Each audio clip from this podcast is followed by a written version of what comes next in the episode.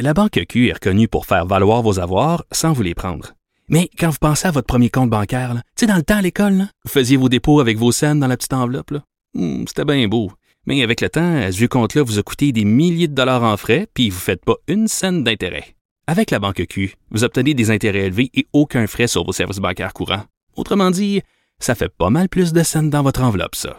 Banque Q. Faites valoir vos avoirs. Visitez banqueq.ca pour en savoir plus. Cube Radio. Cube Radio. Cube, Cube Radio. Le retour de Mario Dumont. Deux heures d'info. De 15 à 17. Il provoque et remet en question.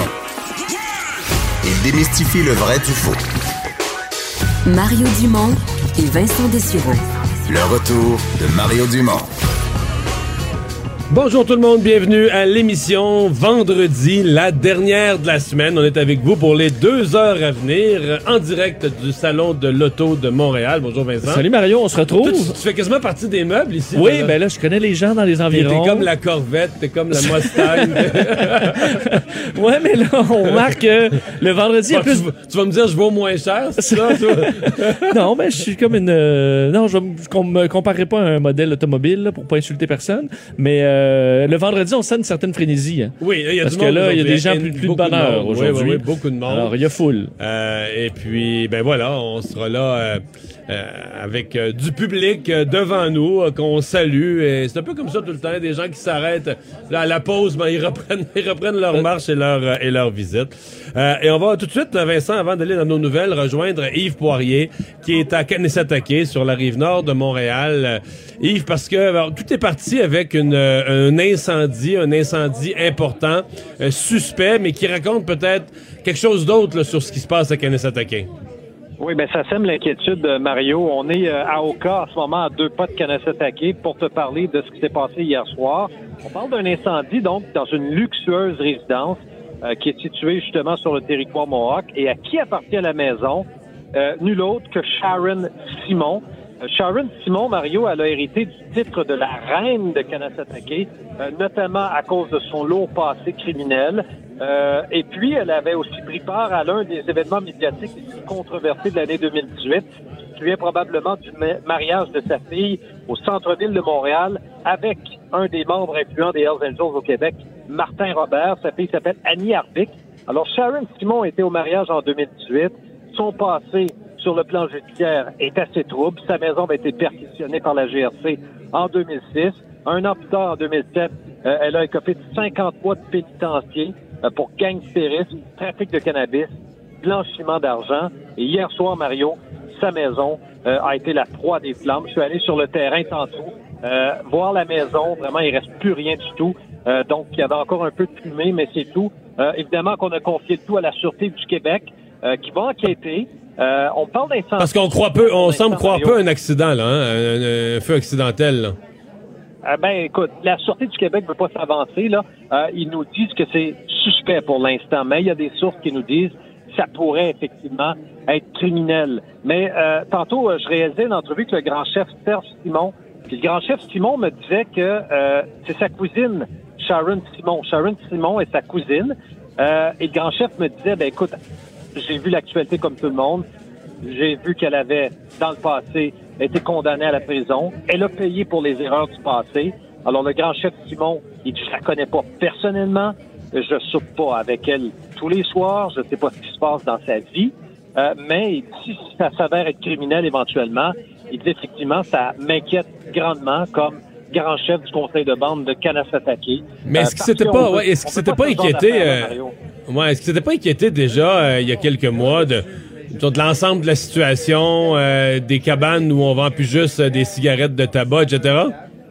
Oui, absolument. Euh, ben, le grand chef a toujours demandé à Justin Trudeau de reporter d'au moins un an la légalisation du cannabis euh, partout au pays pour permettre justement au conseil de bande de Kanasatake de se préparer euh, en vue justement de la prolifération des cabanes de potes. Et quand tu te promènes sur la route 344, comme on a fait tantôt, Mario, toutes les cabanes de, euh, de, de, de de, excuse-moi, de tabac du passé, se sont convertis pour la plupart d'entre elles, euh, où ont diversifié leur, euh, leur économie en, en- en vendant maintenant euh, des produits euh, du cannabis, des dérivés de produits de cannabis, etc., ou de l'équipement qui te permet de consommer ton cannabis.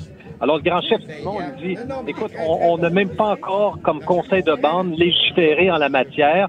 Ils l'ont fait du côté de Kanawake, sur la rive sud de Montréal. Ils ont établi l'âge légal là-bas à 21 ans, avant que le gouvernement Legault le fasse.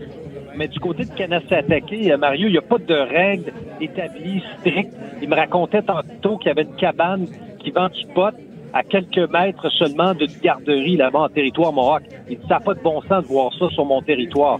Alors, est-ce que Sharon, euh, sa cousine, euh, Simon, dont la maison est incendiée, a encore quelque chose à voir aujourd'hui avec tout ce qui se fait en matière de, de cannabis sur le territoire Mohawk? Euh, sa fille, je le disais, est mariée à un Hells Angels. Je ne veux pas faire de supposition, Mario, mais euh, est-ce qu'elle a été la cible, justement, euh, de quelqu'un pour son implication passée euh, dans le monde du cannabis? Ça reste à voir. là. La Sûreté du Québec va enquêter. Euh, est-ce que, je ne veux pas remettre non plus en doute l'enquête de la Sûreté du Québec dans ce dossier-là, Mario, mais on sait que parfois, lorsqu'il y a des enquêtes qui sont déclenchées en territoire Mohawk, on marche sur des œufs, surtout que cette Ouais. année, tu le sais, on va célébrer euh, euh, le malheureux, la malheureuse crise d'Oka, là, ça va faire 30 ans, Mario, cette 30e année. anniversaire, oui, cet été. Effectivement, le grand chef m'en parlait tantôt euh, en entrevue de ça. Là. Euh, alors, le grand chef réclame d'ailleurs, Mario, qu'il ait lui-même sa propre police, sa police Mohawk. Il y en avait dans le passé, à l'époque de James Gabriel, c'était en 2004. Puis D'ailleurs, James Gabriel, lui, sa maison avait été incendiée en 2004. Il y a un gars qui avait mis le feu, il avait été accusé au Puis, puis- aussi. puis le poste de police aussi, non? Puis le poste de police des Peacekeepers avait flambé la même journée de juin 2004.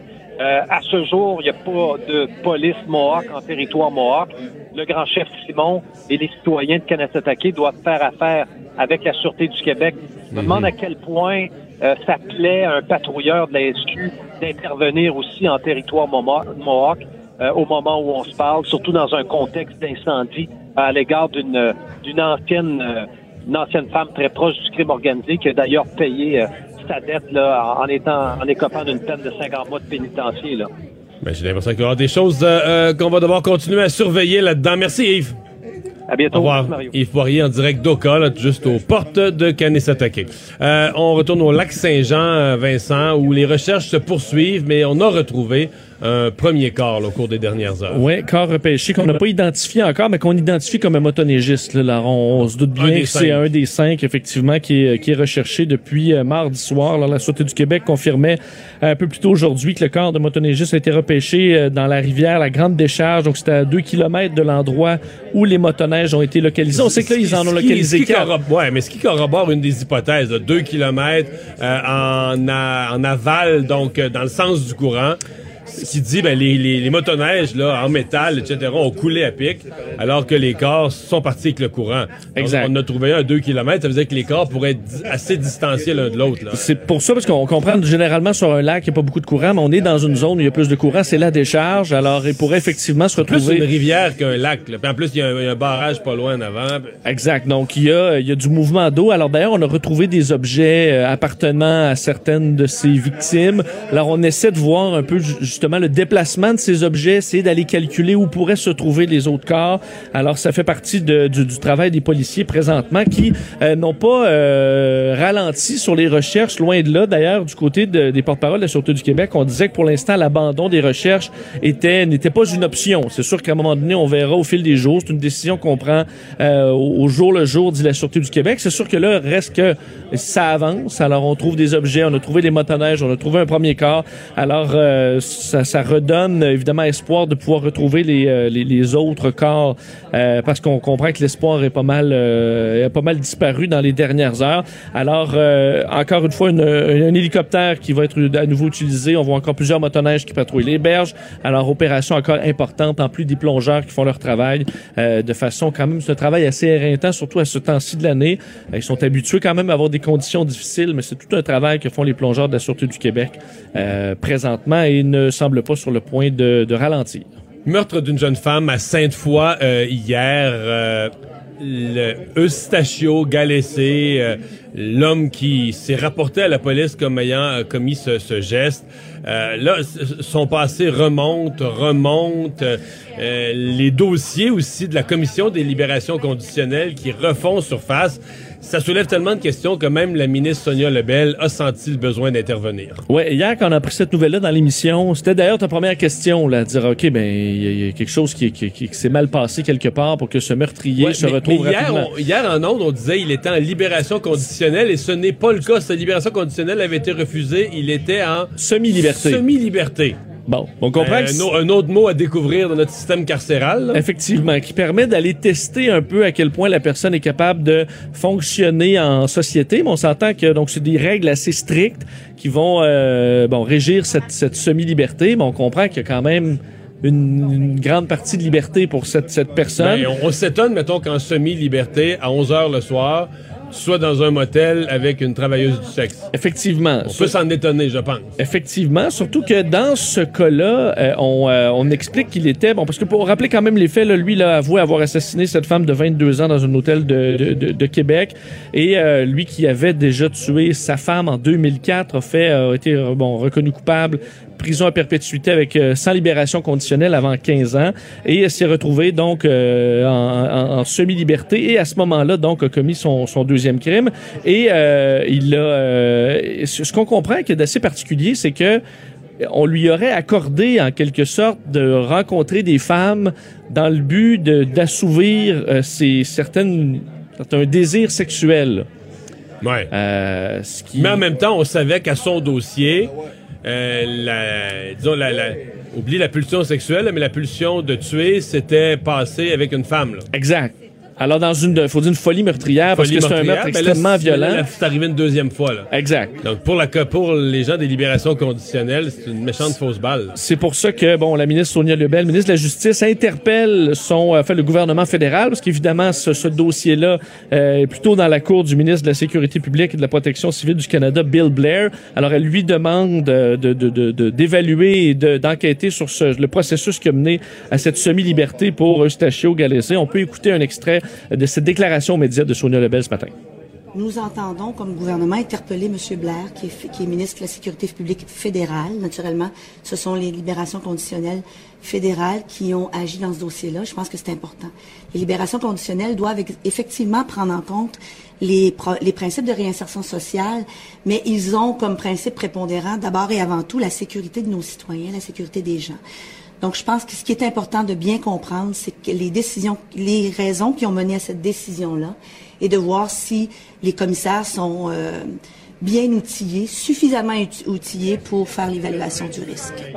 Bon, parce qu'entre autres, ça fait euh, bondir certaines associations là, de protection des victimes. C'est le cas de l'Association des familles de personnes assassinées ou disparues. Euh, la, la directrice Nancy Roy sur nos ondes ce matin dans l'émission de, de Benoît Dutrisac trouvait que c'était euh, bon, que c'était prévisible dans ce cas-là, qu'il avait un haut taux de récidive et que au nom de la réinsertion sociale des détenus, on met en danger la sécurité de la population et que c'était complètement acceptable dans le cas de sentence bonbon. Du moins, c'est ce qu'elle évaluait dans ce cas-là pour des homicides La, violents. La fille aussi de Chantal Deschaines, donc la, la première conjointe assassinée en 2004, la coup de marteau et à coup de couteau. Elle aussi disait s'être adressée aux libérations conditionnelles pour essayer de les prévenir. Puis elle disait, elle, elle, elle se disait convaincue que ça allait se reproduire. Si on le laissait sortir, on le laissait en liberté avec des femmes, que ça allait se, se reproduire. Alors, il faudra voir la réaction d'ailleurs du, du ministre Blair. Est-ce qu'il y aura... on- J'ai- J'ai vu une réaction préliminaire sur les réseaux sociaux. Je l'ai pas devant les yeux présentement, mais ça disait genre, euh, on prend un grand nombre, je veux dire c'est bien théorique, mais on prend un grand nombre de décisions du genre basées sur des critères objectifs, blablabla, blablabla, blablabla. là. Mais C'est sûr que dans ce cas-là, dans le doute, je pense que la priorité, c'est de protéger le public. Là. Ouais. Et Le Soleil, quand même, racontait un peu euh, la- la- la- cette jeune femme-là de 22 ans qui vient du, euh, du Saguenay, travaillait dans un salon de massage. Là. Et, et- et c'est là que moi j'ai un gros point d'interrogation parce que l'individu, elle a dû le voir à l'extérieur, donc dans un, hôtel, parce qu'il était barré au salon de massage, parce qu'il avait, puis on sait pas trop, brassé, molesté, agressé. ben, agressé, le mot parce qu'il il avait- usé d'une certaine violence avec des employés. Il me semble que les signaux s'accumulent, tu sais. Bon, est-ce que, ben, peut-être que le salon de massage, probablement que le problème, c'est que, euh, qu'eux ne s'adressent pas à la police, ne sont pas adressés à la police ou n'ont pas averti, mais disons que c'est. Euh, parce qu'effectivement, on disait qu'elle était quand même craintive euh, d'aller le, rencontrer euh, à l'hôtel. Alors, toute une histoire tragique. La Chine, parlons de ça, le- le- le- les cas au Québec de ce virus de la Chine qui était sous étude, mais il n'y en a aucun là, qui est vraiment atteint de ce, de ce virus. Effectivement, quand même une, une- une bonne nouvelle pour ce qui est du, euh, du, du Québec. Pour l'instant, encore, il faut le dire, mais on vous parlait dans les derniers jours de cas euh, suspects ou sous investigation au Québec. Sachez que dans Mais en tous fait, les je cas... pense que ce qu'on appelle suspect, c'est un et un font deux. C'est-à-dire, t'arrives de la Chine, tu tousses, ce croisement-là, t'es suspect. Dans le sens, t'as peut-être juste la, la rhume, la grippe comme ton voisin, En plein ça. mais t'arrives de la Chine, puis t'as une mauvaise toux. T'as les symptômes, euh, on va on va investiguer. ben oui. Et c'est bien qu'on le fasse. Ah oui, oui, oui, oui, oui, Euh, et heureusement, dans tous les cas euh, qui touchent le Québec, ça s'est avéré euh, négatif. C'est pas le cas partout, hein, par contre. Euh, Donc ici, c'est des bonnes nouvelles. Euh, on vient par contre d'apprendre qu'en France, on a les deux premiers cas confirmés, un à Bordeaux, un à Paris, euh, en plus d'un nouveau cas aux États-Unis. Alors une, une sexagénaire qui est revenue de, de Wuhan le 13 janvier dernier. Alors, ça fait quand même un certain temps, euh, habitant Chicago. La bonne nouvelle là-dedans, c'est que c'est une dame qui, euh, faut croire, se promenait pas beaucoup. Alors on dit, elle n'a pas rencontré énormément de monde. Alors on est, on ne croit pas Ouais. qu'elle a C'est- pu c'est- ça, c'est ce qui contaminer énormément le de plus, gens. Le plus inquiétant, là, si t'as quelqu'un qui, qui, est, qui est affecté, puis tu te rends compte qu'il y a une vie sociale très active, Serrer un paquet de qui mains. est dans le euh, métro tout le temps, puis tu sais, qui se promène, puis qui va au restaurant tous les jours, puis là, tu disais, lui, il rencontre. Comment tu refais son chemin? Combien de personnes il a croisé? Euh, Alors, dans ce cas-là, ça ne semble pas être, euh, être ça. Mais évidemment, il y a plusieurs autres cas. Je disais qu'il y en a quelques-uns en- sous, sous, sous enquête ici au Canada. Ben, aux États-Unis, c'est par dizaines, autour de 50 cas potentiels, du moins qu'on euh, observe présentement. Alors qu'en Chine, vous avez vu là, les moyens qui sont pris deviennent de plus en ils, plus ont, ils ont impressionnants fermé Disney. fermé Disney, euh, Disneyland, la cité interdite, une grande partie de la Grande Muraille de Chine aussi. euh, alors plein de, de- d'endroits, le, le, le, le- nid d'oiseau, l'immense stade de Pékin aussi fermé euh, aux touristes. Alors que dit que les, les conséquences économiques de ça vont être terribles parce que tous ces... C'est comme si, au moment où il y a les vacances, il y a une semaine de vacances pour le Nouvel An chinois, qui commence aujourd'hui d'ailleurs pour eux, et tu fermes les principales infrastructures touristiques, alors que des centaines de millions, de, j'ai bien dit, là, des centaines de millions de citoyens vont voyager, se déplacer, être libres. va comme fermer les centres de ski dans le temps des fêtes. Là, C'est exactement pour ça. là. Euh, alors effectivement, dans le bilan est passé à 26 morts, 830 personnes contaminées. Vous avez vu plusieurs, on parle de 40 millions de personnes là, en Chine qui sont confinées. Euh, plusieurs images qui ont circulé euh, dans la ville euh, de Wuhan où on voit des gens, des files d'attente dans les hôpitaux, des images aussi plus inquiétantes non confirmées. Là, on voit des gens vraiment très affectés par la maladie dans les rues. Et euh, alors une situation qu'on on remarque quand même que le pays prend ça très au sérieux. L'OMS n'a pas déclaré encore l'état d'urgence international, quoi qu'on toujours à surveiller d'heure en heure la propagation de ce de ce virus. Une situation encore euh, complexe qui est surveillée de près. On voit dans les aéroports un peu partout à travers le monde qu'on fait ces tests de température pour essayer de trouver des cas potentiels. Et Vincent, on va euh, tout de suite rejoindre Catherine Lamontagne. On revient sur le cas des motoneigistes euh, décédés. Euh, Catherine Lamontagne, journaliste au Journal de Montréal, Journal de Québec, euh, euh, qui a, a travaillé pas mal au cours des dernières heures pour rejoindre des familles, des proches de ces motoneigistes. Euh, bonjour Catherine. Bonjour. Et donc, on aura ce, ce texte demain euh, détaillé là, dans le, le- le journal, mais tu as parlé à pas mal de gens des entourages de ces, de ces motoneigistes. Ouais, depuis hier, vraiment, là, j'ai réussi à faire euh, le tour, là, si on veut. C'est une histoire qui était euh, assez euh, bouleversante là, pour euh, pour les proches euh, de ces huit touristes-là qui prenaient part à l'expédition de motoneige au lac Saint-Jean. Ce qu'il faut comprendre, c'est qu'à la base, ce sont tous des amis. Euh, donc, il y a un homme dans ce groupe-là qui s'appelle Gilles Claude, qui fait partie des disparus, qui lui, ça fait 22, 25 ans, là, ça fait plus de deux décennies en fait, qui va au Canada pour faire de la moto, de la motoneige, avec des groupes d'amis. Au fil des années, il y a des amis qui se joignent à son groupe, euh, d'autres qui repartent. Donc, c'est vraiment dans ce contexte-là euh, que les huit hommes euh, qui sont âgés entre 24 et 60 ans arrivent au Canada euh, dimanche dernier. Euh, ce qu'il faut savoir aussi, c'est que la plupart d'entre eux proviennent tous d'un même petit village dans l'est de la France. Donc, c'est clair là, que là-bas, euh, on est sous le choc. là. Tout le monde connaissait l'un ou l'autre des huit touristes qui prenaient part à l'expédition au lac Saint-Jean. Je, je voyais quelque part que un des, un des hommes, un des disparus, sa conjointe est enceinte? C'est d'une tristesse, non pas un homme, mais deux hommes. Ah oui, euh, deux. attendaient leur premier enfant, euh, Arnaud Antoine, qui a 25 ans. J'ai pu m'entretenir avec sa conjointe plus tôt ce matin. Là, ce sera à lire euh, demain dans le Journal de Québec. Elle est dévastée, évidemment. Elle est enceinte de trois mois. Euh, c'est un couple qui est ensemble depuis deux ans et demi. Et Arnaud Antoine, c'est un passionné de quad n'avait jamais fait de motoneige de sa vie, donc il est au Canada pour euh, tenter l'expérience. Évidemment c'est une expérience qui a viré au drame dans son cas.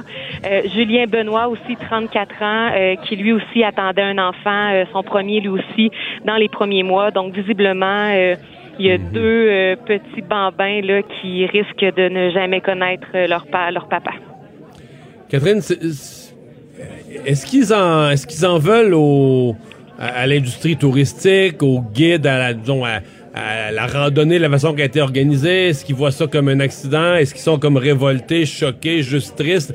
Comment tu nous décrirais le, le mélange de sentiments que tu as senti euh, au, euh, au contact de ces gens-là, en parlant de tous ces gens-là? Ça varie d'une personne à l'autre. Là, c'est difficile de, de faire un, un Mhm. tout là, comme ils sont huit et que bon, ils ont quand même entre 24 et 60 ans. Là, donc c'est des vies qui sont complètement différentes. Les proches avec qui j'ai pu m'entretenir, euh, souvent c'est euh, c'est la peine et la c'est- vraiment la peine et le le- l'espoir. en fait, un peu des deux là qui prend le dessus. Il n'y a pas vraiment de gens qui tenaient à me dire là ou qui tenaient à critiquer, par exemple, le système euh, québécois ou la façon dont euh, l'industrie de la motoneige est gérée ici. Euh, vraiment, on était plus en mode, euh, on se croise les doigts. En fait, hier, voyez-vous, Parce qu'ils- parce tous qu'ils les espèrent- étaient permis. Ouais. Ouais, c'est ça. Ils, Je- je- ils rêvent encore, ils espèrent encore qu'on puisse avoir le, le scénario où quelques-uns auraient pu se réfugier dans un chalet quelque part dans le bord du bois. euh, Ils, ils espèrent encore ça, là. Ben, il faut dire qu'il y a une évolution dans les dernières heures. Là. Hier, les gens à qui je parlais, euh, c'était plus on se croise les doigts, on a encore espoir, on veut garder espoir. Mais là, évidemment, là, qu'il y a d'autres motoneiges qui ont été localisées euh, dans le fond des eaux. Ah, enfin, Euh, c'est la presque toutes, ouais. dans, ouais, c'est ça. La Sûreté du Québec a annoncé dans les dernières heures avoir repêché un corps. Et de ce que je comprends, les proches sont très informés de ce qui se passe ici, sont en contact euh, continuel avec le consulat. Pour ça, vraiment, là, les, euh, les, les Je pense que réactions le là, les commentaires sont consul, ouais. Je pense que le consul était à Alma, même. En tout cas, il est, il est passé par Alma. Là. Il est allé euh, sur place constater. euh, Je sais pas s'il s'est installé là pour quelques jours, mais pour s'assurer vraiment d'établir un, bon relais entre l'information locale et les familles en France. Oui, et il y a de l'information qui va circuler euh, d'autant plus dans les prochaines heures et les prochains jours, en ce sens où les trois rescapés, parce que bon, on se souvient, c'est un groupe de huit motoneigistes, euh, il y en a cinq euh, qui, qui étaient portés disparus et qui le sont toujours, un corps de repêché, mais il y en a quand même trois autres, là, trois rescapés, trois survivants qui ont, qui ont, qui ont pu se tirer de cette fâcheuse euh, position-là. Benoît, euh, Gaston Facel, pardon, Bruno Petit-Demange et Paul Klein, qui sont trois amis, et eux sont retournés en France, ont regagné la France là, très tôt ce matin. Euh, donc déjà là-bas, sont communication avec euh, les proches euh, des disparus. Et ce qu'on me disait, là, c'est que dès ce week-end, il y a un rassemblement qui est prévu euh, avec les trois rescapés et les proches des cinq personnes qui manquent toujours à l'appel. Ben, on va te lire, on va lire tout ça euh, demain. Merci beaucoup de nous avoir parlé. Ça m'a fait plaisir. Merci à vous. Catherine Lamontagne, euh, journaliste au Journal de Montréal, Journal de Québec, euh, qui euh, fait pas mal de téléphones, euh, parler à les, aux proches, conjoints, conjointes des survivants. Très des, des- des tristant, gens ouais. décédés. Les, les, les, euh, les gens doivent, tu dois quand même rester avec... S'ils retrouvent les corps, c'est déjà moins pire pour faire son deuil. Mais tu dois rester avec un drôle de feeling, là, de ça se passe loin de chez vous, de qu'est-ce qui est arrivé exactement? Euh, tu fais de la motoneige, ils sont tombés à l'eau, comment ça se fait, qu'est-ce qui... C'est sûr que tu vas avoir des gros doutes sur la sécurité de. Ben, Mais- ouais. C'est Mais comme on un accident encore, un peu ouais. inexplicable là, si t'es trop loin puis tu connais pas tellement la motoneige ou t'en as jamais fait ou tu t'imagines pas comment tu finis dans l'eau, là, Ouais. en motoneige. Euh, dans les nouvelles, il y a aussi euh, des, euh, des opérations de lobbying majeures que le journal révèle ce matin euh, du géant Huawei. là, du géant. euh, puis on a plus parlé de Huawei à cause de la directrice financière Oui. Meng Wanzhou qui a été arrêtée, bon, à la demande des Américains. Mais il reste que le gros dossier de Huawei, ils veulent implanter au Canada le 5G. Il y a des enjeux de sécurité. En fait, les Américains nous disent le Canada, touchez pas à ça, ils vont, vous- vont se servir de ça pour vous espionner. Euh, le Canada, euh, sait plus trop quoi faire, on veut pas se mettre la Chine à dos, on n'est pas sûr qu'on veut le 5G de la Chine. Euh, mais là, euh, Huawei s'organise pour faire entendre sa voix auprès de notre gouvernement. Ah, c'est sûr que si euh, beaucoup d'inquiétudes entourant Huawei, il y a un, il y a un vent qui pousse cette compagnie-là au Canada et c'est euh, ça se fait avec beaucoup d'argent et du grand lobbying. C'est ce qu'on apprenait euh, donc euh, ce matin, comme quoi Huawei fait investit beaucoup auprès de, de, d'ex-politiciens, dont plusieurs libéraux, entre autres proches de la famille des Marais, des gens influents qui vont aller pousser pour Huawei question de qu'ils puissent développer leur réseau 5G ici au Canada. Certains embauchés comme lobbyistes, puis d'autres carrément nommés sur les conseils d'administration. Donc sont carrément, sont pas des lobbyistes, ils sont dans Huawei. Effectivement. Euh, donc, on, et, d'ailleurs, on voyait des, analyses euh, faites par des, des, euh, des, des professeurs au, au, HEC qui disaient, on comprend que L'objectif étant, fait les, les, les, les, problèmes pour Huawei, c'est davantage au niveau politique parce que visiblement on cible la politique plus que la partie technologique ou commerciale parce qu'on va viser, on parle l'ex-premier ministre libéral Jean Chrétien, on sait qu'il s'était d'ailleurs avait suggéré qu'on euh, fasse un, cet échange là entre Meng Wanzhou et les deux Canadiens qui sont emprisonnés en Chine. Alors lui, bon, qui dont, dont la fille est la femme d'André Desmarais de, de, Power Corporation. Alors euh, bon, lui, lui, en fait partie. Euh, il y a deux semaines, l'ex-premier ministre Jean Charest, on euh, bon, euh, qui a eu un mandat de Huawei. A, eu un mandat de Huawei aussi. Donc, 6 000 dollars également pour commanditer une soirée hommage à Jean Charest. Euh, on a recruté l'ex-conseiller du premier ministre Paul Martin aussi à titre de vice-président aux affaires gouvernementales. Alors, encore quelqu'un qui, on peut se dire, assurément de très bons contacts un petit peu partout à travers le Canada. L'ex-directeur du premier ministre Stephen Harper également à titre de vice-président aux affaires corporatives. Alors, encore là, des gens qui ont des bons contacts au niveau politique.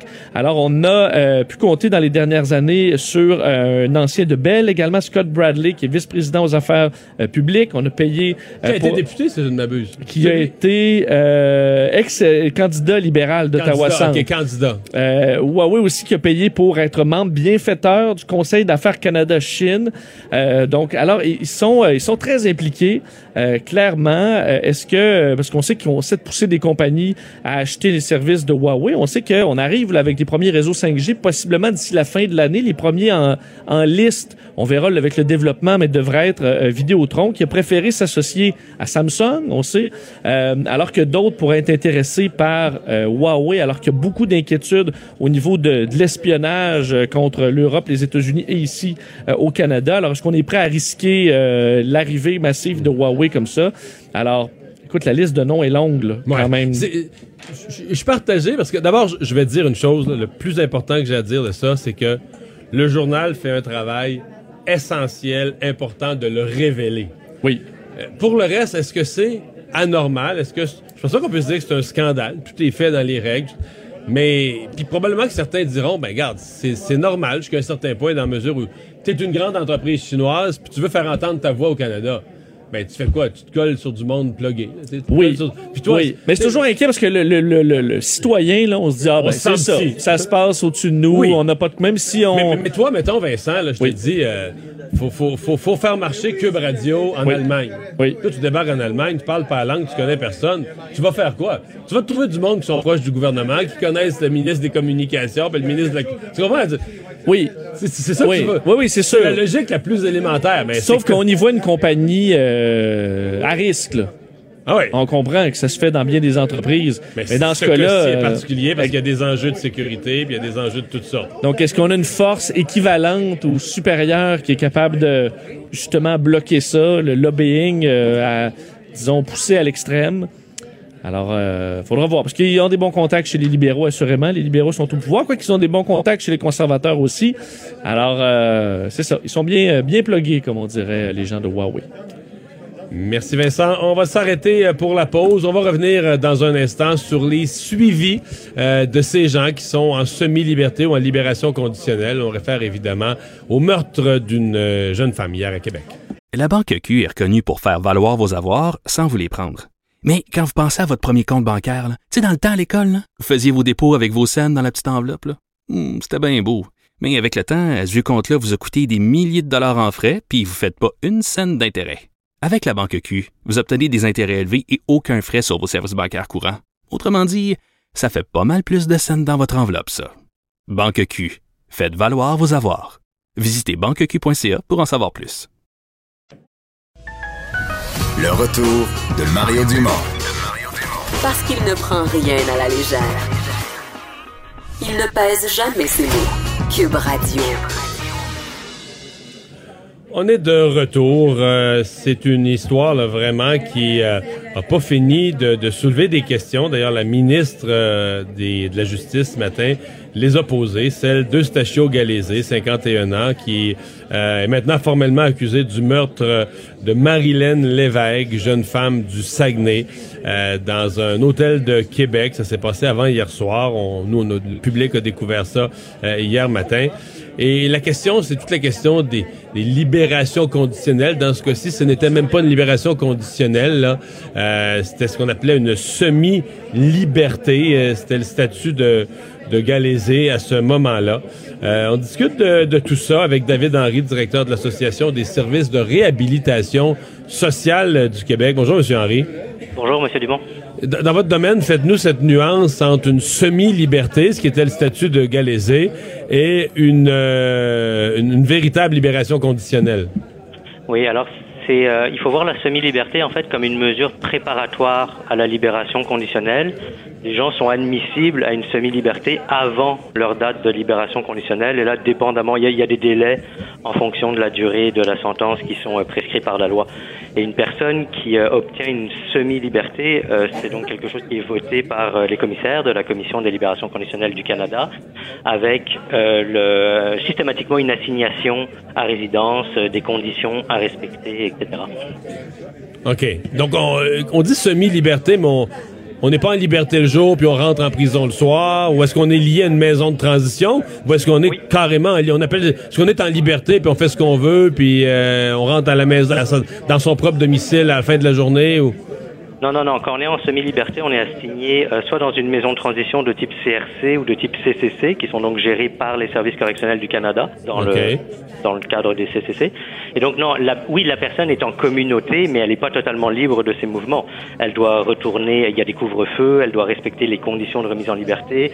Euh, elle doit faire, euh, elle doit justifier ses déplacements. Euh, Il y a des tests euh, qui sont faits euh, d'urine, par exemple, pour savoir si la personne consomme. comment on explique donc que quelqu'un qui est ouais, comment on explique que quelqu'un qui est qui a ce statut se retrouve avec une, une jeune travailleuse du sexe dans un hôtel à 11 heures le soir? Euh, ça, je peux, je peux pas vous le dire. Je connais. Mais je ça connais vous apparaît pas. particulier, je- ça, Pardon? ça, ça vous apparaît pas trop régulier, là? Trop habituel? C'est pas habituel. En même temps, c'est ça. Je peux pas. c'est pas habituel. Est-ce que maintenant, est-ce que c'était euh, autorisé? Est-ce que c'était euh, c'était su Ça faisait partie Est-ce que c'était une relation régulière pour ce monsieur? Je le sais pas. Ouais. Parce, qu'on dit, dans ces, dans ces conditions de semi-liberté, et il est écrit noir sur blanc dans les, rapports qu'on peut obtenir, euh, on, on lui accordait cette possibilité et de voir des femmes pour répondre à ses besoins sexuels. Euh, ça fait sursauter des gens. Est-ce que vous qui êtes dans le milieu, vous sursautez autant que le commun des mortels? Je comprends que le commun des mortels sursaute et c'est normal. Enfin, je le comprends tout à fait.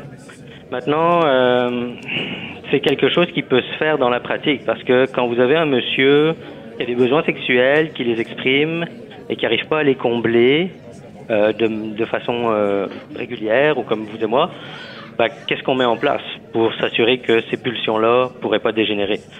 Euh, Il n'y a pas beaucoup de, il n'y a pas beaucoup d'alternatives. Là. Mais là, dans, ouais. Mais là, dans les faits, ça a dégénéré pas à peu près, là. Euh, complètement, c'est une, c'est, c'est vraiment une tragédie. Et moi, moi, euh, sincèrement, aujourd'hui, toutes mes, toutes mes pensées vont euh, envers la, la famille, l'entourage de, de Madame Lévesque. Ouais. Est-ce que, c'est ouais, que vous voyez euh, ça, est-ce que vous voyez ça comme une ratée de, un raté du système?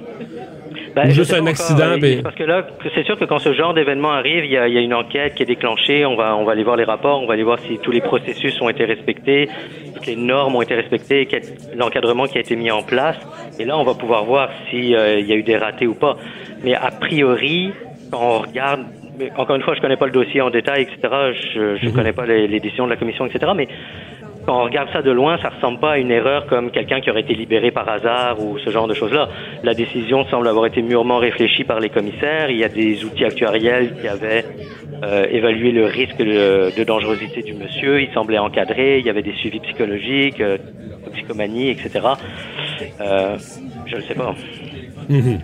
Mais est-ce qu'il y a des gens qui sont simplement parce que tout notre système est basé sur une réhabilitation avec euh, Est-ce qu'il y a des gens qui sont pas réhabilitables? Dans son cas, euh, je dirais, c'était, euh, il a tué sa conjointe avec une violence inouïe, à coups de marteau puis à coups de couteau, puis 15 ans plus tard, euh, il répète un geste semblable? C'est vrai qu'il y a certaines personnes, à mon avis, qui ne sont pas réhabilitables. Je pense que c'est une minorité de l'ensemble des personnes qui sont incarcérées ou euh, judiciarisées, vraiment. Mais il y a certaines personnes, effectivement, pour qui les pulsions euh, sont trop fortes et, euh, je veux dire, les, les tendances, euh, on n'arrivera pas à changer les comportements de ces personnes-là. Vous savez, la, la récidive en libération conditionnelle, la récidive violente en libération conditionnelle est très très rare. Sur les cinq dernières années, le taux de récidive avec violence est de 0,5% pendant la libération conditionnelle. Donc, on se retrouve malheureusement devant un cas d'exception. Ouais. Évidemment, ça, ce sont des statistiques. Vous avez raison, 0,5 c'est un cas sur 200. Fait un cas sur 200, c'est très peu. Sauf si c'est ta fille ou ta sœur ou un proche où là, tu trouves que c'est énorme puis que le système est une passoire. Là. Et quand- quand- tant que t'es pas touché, tu regardes ça un sur 200, tu te dis, ah, c'est bien peu. Euh, le jour où c'est un de tes proches, tu, tu peux pas croire que le système a laissé passer ça entre ses mailles. Non, je le comprends tout à fait. Alors maintenant, euh, c'est quoi l'alternative? Est-ce qu'on décide de... Qu'on n'accorde plus aucune libération conditionnelle à personne ça, ça peut être une possibilité aussi, mais, Mais ça veut pas dire évident qu'on va non plus, là, hein. beaucoup de gens pour, pour des, des très longues périodes. Ça, ça va coûter extrêmement cher. Ben voilà, donc vous dites euh, quand un cas, euh, dans le cas précis qui nous occupe, vous dites quand un cas comme ça tourne aussi mal, il y aura euh, enquête, selon votre expérience, enquête complète et sérieuse pour revoir toutes les décisions de la commission puis essayer de comprendre est-ce qu'il y a eu un manquement? Oui, habitu bah oui, habituellement. Et on s'entend, là, ce genre de tragédie-là. Fort heureusement, ça arrive pas, euh, ça arrive pas souvent, mais quand ça arrive, il y a des révisions qui sont faites euh, du, du dossier, là, au complet, là. Bien sûr. Monsieur Henry, merci de nous avoir parlé. Je vous en prie. Au revoir. Bon, un sur deux. C'est ça, un sur c'est 0,5 un sur 200, là. Ouais. Ça, c'est le genre de statistique qui c'est c'est de même. C'est- c'est- si tu veux faire une statistique d'ensemble, tu te dis, ah ben, regarde, là, 199 pour sur 200, il n'y a plus d'autres actes violents. Mais quand le 1 sur 200, tu le connais, là, par son petit nom, là, là tu te dis, ben, qu'est-ce que c'est ça? Ben, quand le 1 sur 200 a tué ta fille, là, aussi, c'est moins. euh, ça. on, com- on comprend que c'est des humains qui gèrent ça et que euh, l'interprétation, dans ce cas-là, où tu peux faire confiance à quelqu'un qui finalement le méritait pas. Mais c'est sûr que dans le cas de crimes violents, moi, je pensais que dans des cas comme ça, on passait au moins 25 ans en prison. là. Non, parce que. Non, parce que euh, là, il faut remonter au procès, puis je ne l'ai pas suivi en 2004 tant que ça, mais c'était euh, au deuxième degré. Il avait été condamné pour un meurtre non prémédité. c'est un meurtre prémédité, là, tu as, C'est 25, 25 ans. là, t'as 25 ans béton minimum. Mais un meurtre, non, là, je suis pas avocat, je dis ça parce que j'ai assez interviewé souvent d'avocats, mais dès que c'est un meurtre non prémédité, là, le juge a une, euh, une espèce de fourchette. Dans ce cas-ci, le juge avait mis 15 ans. Ça aurait pu être 12, ça aurait pu être 18, mais le juge a une fourchette. C'est quand euh, le meurtre est prémédité que le 25 ans, ça s'applique. Mais ça, dans les nouvelles de dernière heure, euh, il y a une, perte d'emploi majeure euh, euh, dans le secteur du jouet à Montréal. Oui, la compagnie Mattel, qui pas Mattel, Mattel qui détient maintenant Megablock depuis 2014. Donc Megablock qui annonce, c'est notre, collègue Pierre-Olivier Zappa qui a, confirmé cette information-là, comme quoi euh, l- 583 emplois sont abolis chez Megablock à Montréal. Les jouets qui seront maintenant fabriqués en Chine et au Mexique. Donc, on ferme, c'est ça que t'as- on ferme l'usine carrément. Ben, c'est ce que je comprends aussi. Là. Alors, on avait un surplus de production selon la compagnie euh, et euh, on sait, bon, je vous le disais, ça a été vendu au géant américain Mattel en 2014. Megablock avait même passé très près de la faillite en 2008. Alors, ça a été euh, une, une histoire euh, euh, à la fois de réussite et de, et de défi par moment. Et voilà que là, on déplace cette production euh, en Chine et au Mexique. Alors, on voit dans ce genre d'entreprise-là, on a vu ça, on a vu ça souvent. Alors, 583 emplois euh, québécois de perdus. Alors, une de- triste nouvelle. On ferme à Montréal. La Banque Q est reconnue pour faire valoir vos avoirs sans vous les prendre. Mais quand vous pensez à votre premier compte bancaire, là, tu sais, dans le temps à l'école, là, vous faisiez vos dépôts avec vos scènes dans la petite enveloppe. là. Hmm, C'était bien beau. Mais avec le temps, ce vieux compte-là vous a coûté des milliers de dollars en frais, puis vous ne faites pas une scène d'intérêt. Avec la Banque Q, vous obtenez des intérêts élevés et aucun frais sur vos services bancaires courants. Autrement dit, ça fait pas mal plus de scènes dans votre enveloppe, ça. Banque Q. Faites valoir vos avoirs. Visitez banqueq.ca pour en savoir plus. Le retour de Mario Dumont. Joignez-vous à la discussion. Appelez ou textez 187 Cube Radio. 1877 827 2346. C'est l'heure de parler culture. Bonjour Anaïs. Hey, bonjour, bonjour, messieurs. Alors, une nouvelle, série de spe- une nouvelle série de spectacles, oui, je vais le dire, euh, à la place des arts. Ben oui, à la Place des Arts qui lance cette semaine cette série de spectacles-là qui s'appelle Carte blanche colorée. Et ça, c'est conçu par Monique Giroux. Donc, en fait, on parle de six spectacles événementiels. C'est jusqu'au 14 mai prochain. Et là, vous pourrez voir des artistes tels Émile Proucoutier, euh, Catherine Major, Marie-Hélène Thibert. Et ce que j'aime, c'est que Monique Giroux, elle a décidé, en fait, euh, de lancer quelques défis aux artistes. Donc, ils vont devoir, durant leur spectacle, ouais, c'est vraiment cool, faire découvrir aux spectateurs un artiste émergent.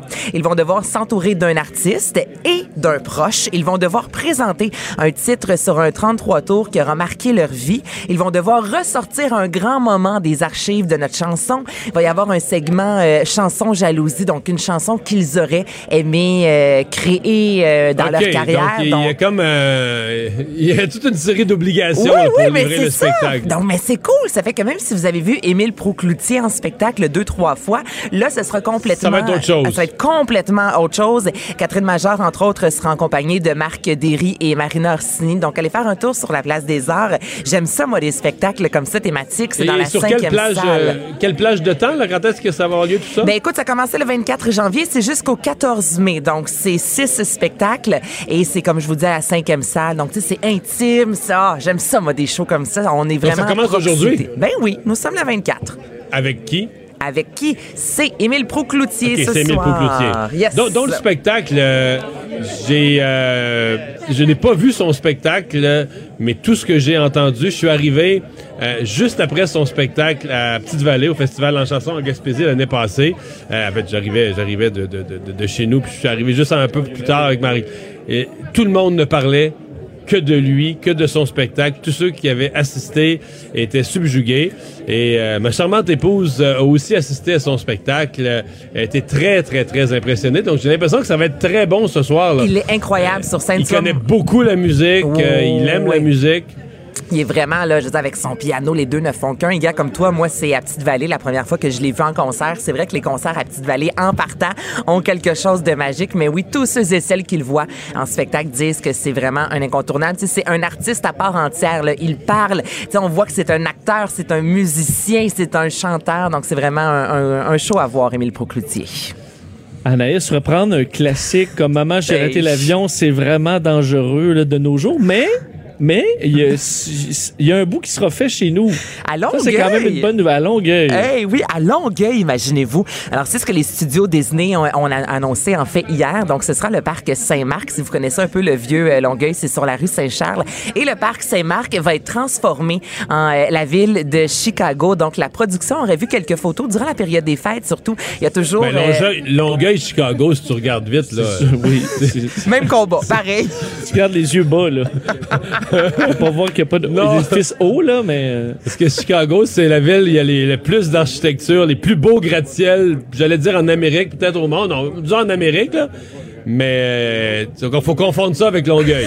Ben écoute, c'est peut-être dans un vieux quartier de Chicago que ça va être, j'ai aucune idée. Mais la production a vu durant la période des fêtes le parc Saint-Marc, lorsque c'est euh, le- le- un village de Noël avec une cinquantaine de maisonnettes et ils ont fait. C'est vrai que c'est magnifique pour être allé souvent. Ouais, c'est vrai que c'est beau. Le vin chaud est bon, donc c'est là que ça va se passer. Là, je vous rappelle que le scénario, on dit qu'il va y avoir quelques. changes de sujet. Mais non! le vin chaud est comme bon, mais faut que tu dises tout, il tombe sur le cœur.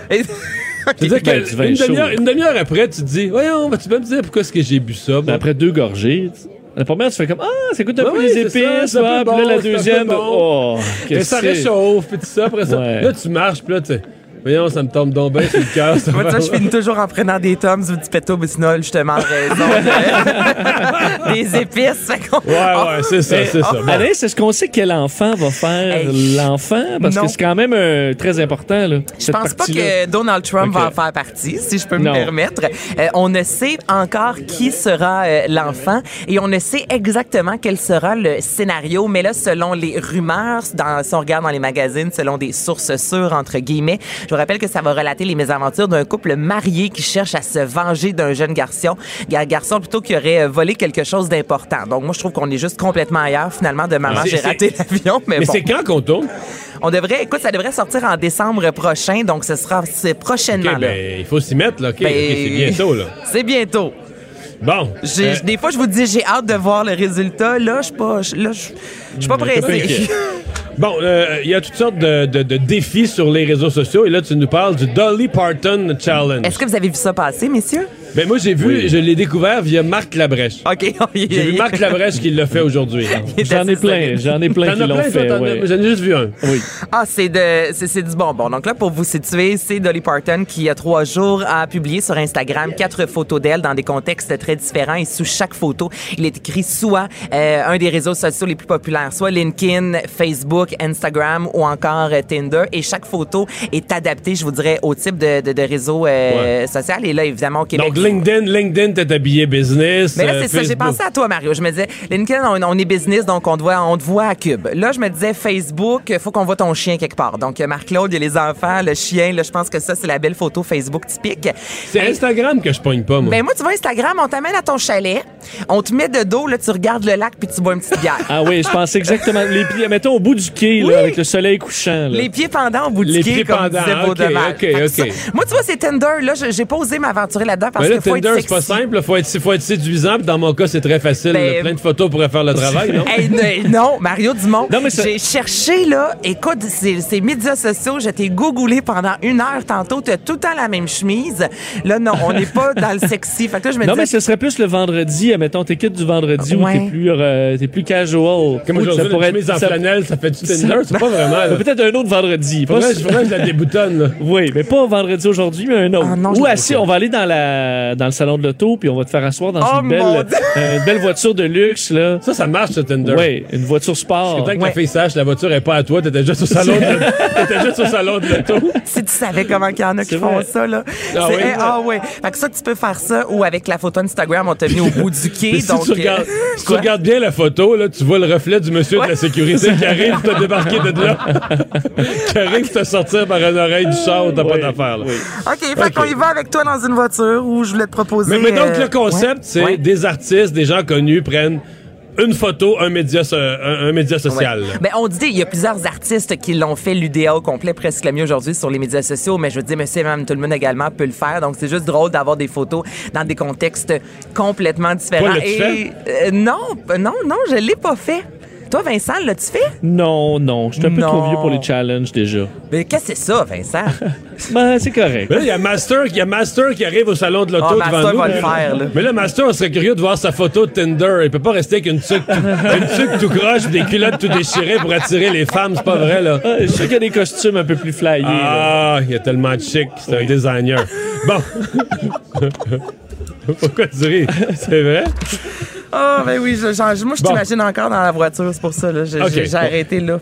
Et finalement, Euh, les Grammys. Hey, c'est en fin de semaine, c'est 62e édition animée par Alicia Keys. C'est ce dimanche, soit le 26 janvier. Et euh, ça aura lieu malgré un gros scandale qui a éclaté un peu plus tôt cette semaine. Là, si euh, vous vous rappelez pas, c'est quoi le Il y, scandale? y en a-tu un scandale ou c'est un faux scandale? Je sais plus quoi penser. Non, c'en est un pas pire même. Euh, Ah oui? oui, je te dirais. Donc, c'est la patronne qui était la première femme patronne de l'Académie, Déborah Degan, qui, elle, a déposé une plainte auprès de la Commission pour l'égalité des chances professionnelles. Donc, en gros, c'est pas rien. Là.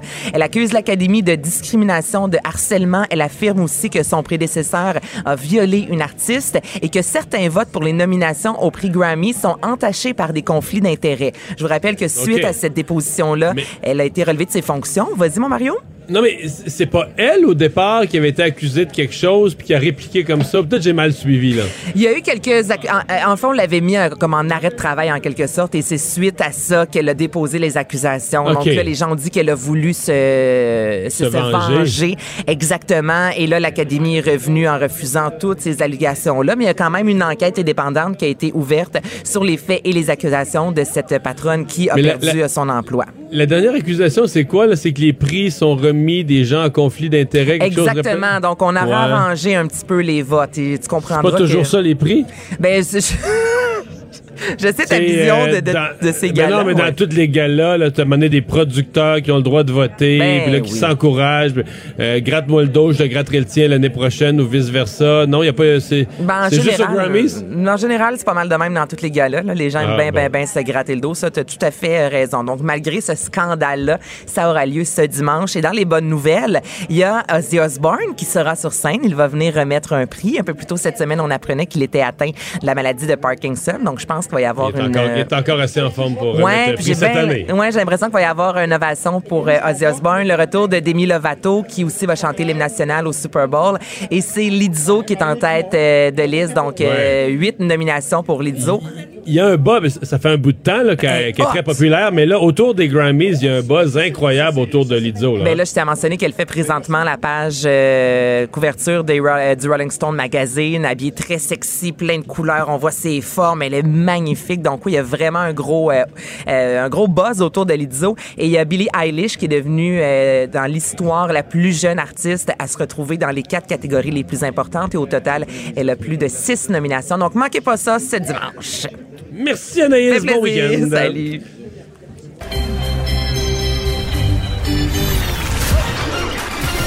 Jean-Charles Lajoie. Dis, exprimez-vous. Exprimez votre talent. Ça passe le test. Magnifique. Jean-Charles Lajoie. Salut Jean-Charles. Allô, allô, Mario. Allô? Toujours sa route, toi. Toujours sa Ben là, on ça est au bon salon de l'auto. Rien de plus Ben oui. sportif que l'auto. Mais là, tu nous parles euh, du match des étoiles? J'espère que vous n'êtes pas allé là à pied. On est venu en auto. Bon, ben c'est parfait. C'est logique. C'est plein de bon, Bon. sens. C'est plein Bon. de bon sens. Bon. Alors, oui, c'est le week-end des étoiles. C'est la, la, la guerre des étoiles, c'est peut-être un peu fort. Là, j'ai vu euh, notre site à TVA Sport titrer ça ici. C'est correct, c'est parfait, ça mousse, mais dans les faits, on sait que il y a point de guerre là. Et je le dis un peu à revers. euh, mon collègue Renaud Lavoie suggérait, pas plus tard qu'hier, de transformer cette compétition 3 contre 3, inspirée par la présence féminine, hein, parce que ce soir, dans le concours, à travers le concours d'habileté, il y aura compétition 3 contre 3 de hockey féminin entre le Canada et les États-Unis, essentiellement les deux seules nations ou à peu près de hockey dans le monde. Et euh, je trouve ça très intéressant, Mario, parce que euh, Renault a dit pourquoi ne pas faire ça chez les hommes? Pourquoi ne pas redynamiser le week-end des étoiles en faisant plutôt qu'un tournoi 3 contre 3 entre les quatre équipes des quatre divisions de la Ligue nationale? Ben, au lieu de ça, tu fais un tournoi 3 contre 3 en réunissant des nations, un peu comme aux Jeux olympiques, un peu comme à la Coupe du monde. Et moi, je trouve l'idée vraiment excellente. Bon, évidemment, rapidement, ça a été challengé. Des gens ont dit... Ouais, T'aurais combien ça- d'équipes, là? Euh, euh, aide-nous donc les équipes qui ont assez de joueurs dans la Ligue nationale pour dire, là, bon, Canada, États-Unis, euh, Russie, Suède, ça va bien, Finlande, Ouais, la République tchèque. les Tchèques, OK. La Les- les Slovaquie. Slo- de- la Slovaquie. Il y a- beaucoup, assez de joueurs slovaques pour faire une équipe. Ben, euh, de- absolument. Puis, absolument. Et bientôt, la Suisse et l'Allemagne vont être capables de rejoindre le contingent. la Norvège la. Slovénie, en a deux, trois. Là, C'était La- très, oui. très peu, le reste, Mais, là. mais c'est sûr qu'il faut que tu aies des tout-skis, là. Tu comprends? Il va falloir que tu aies des tout-skis, là. Il faut absolument que tu là? Ben, ça, c'est l'équipe, le reste du monde. Tu te Ah oui, rappelles, à la ce qui- dernière Coupe tout ce du qui monde? reste, oui, je comprends, Ben tout ce oui, qui reste. tout ce qui reste. Comme quand tu ouvres le frigo pour te faire un lunch, là. Tu dis, OK. Avec des tout-skis, oui, oui, je Ben oui, on est sur le bord de la date de péremption. Ça fait que ce soir, on va mélanger pâté chinois et spaghetti meatballs. Puis ça fait un tout ski. Fait que, Quand je fais ça chez nous, je le fais plus, mais quand je faisais ça chez nous, là, que les enfants étaient plus jeunes, adolescents, et tout ça. Jean-Charles, tu peux pas croire. Là. Ce qui est arrivé à Dave Morissette cette semaine avec un lutteur, c'est de la petite bière comparé à ce qui m'arrivait. là. J'étais conspué dans ma maison, euh, hué, Ben oui, euh, boudé. Je te comprends, mais toi puis moi, on aimait ça pareil. Il y a rien comme un restant tourné dans la poêlonne un peu avec un filet d'huile Je sais bien. d'olive. Puis il faut bien le ça manger, c'est de la nourriture, Ben, puis on jette ben, pas la nourriture aux poubelles. On jette Mais pas ça aux non. poubelles, c'est un sacrilège. ouais, Puis je te rappelle d'ailleurs que pas les- de la bonne génération. Là. Non, c'est ça. Mais je te rappelle que les Touski avaient fait la grande finale de la Coupe du Monde, d'ailleurs. Alors, tu sais, c'est une Ah, équipe qui, avait, qui avait surpris tout au long de la compétition, un peu contre toute attente. Moi, je pense que tu peux te rendre à huit équipes facilement. Là, tu fais un t'as tournoi avec besoin- ça. Ben oui, tu as besoin de 80 joueurs. C'est là où certains vont dire, ben oui, mais attends une minute, il y a 600 gars dans la ligue, puis tu vas en amener, euh, ben oui, mais bientôt, il y en aura 600 Attends un peu, c'est 23 par équipe fois 32 équipes, ça. Si je sais bien compter, là, ça Ça, fait... T'es plus proche, t'es proche de 700, là. T'es proche de 700. Alors, c'est presque 1 sur 10 qui se retrouve au match des étoiles. Et dans les tout-ski, ben, ça évite, tu sais, une année comme Olaf Kolzig, tu te rappelles, c'est un Africain du Sud. C'était le meilleur gardien de la Ligue nationale. Tu peux pas t'en passer au match des étoiles. Ben, il sera le gardien partant des tout-ski. Ce que ça te prend, Mario, là, essentiellement, c'est neuf joueurs, trois trios et euh, trois trios, donc six attaquants, trois défenseurs et un gardien de but. Fait que c'est 10 gars. Puis à la limite, tu pourrais être 7 seulement. Tu comprends? Euh, alors, et moi, j'ai l'impression, je pense que Renault a un très bon point. Si tu fais ça, Ovechkin n'aura plus jamais mal au dos au week-end du match des étoiles.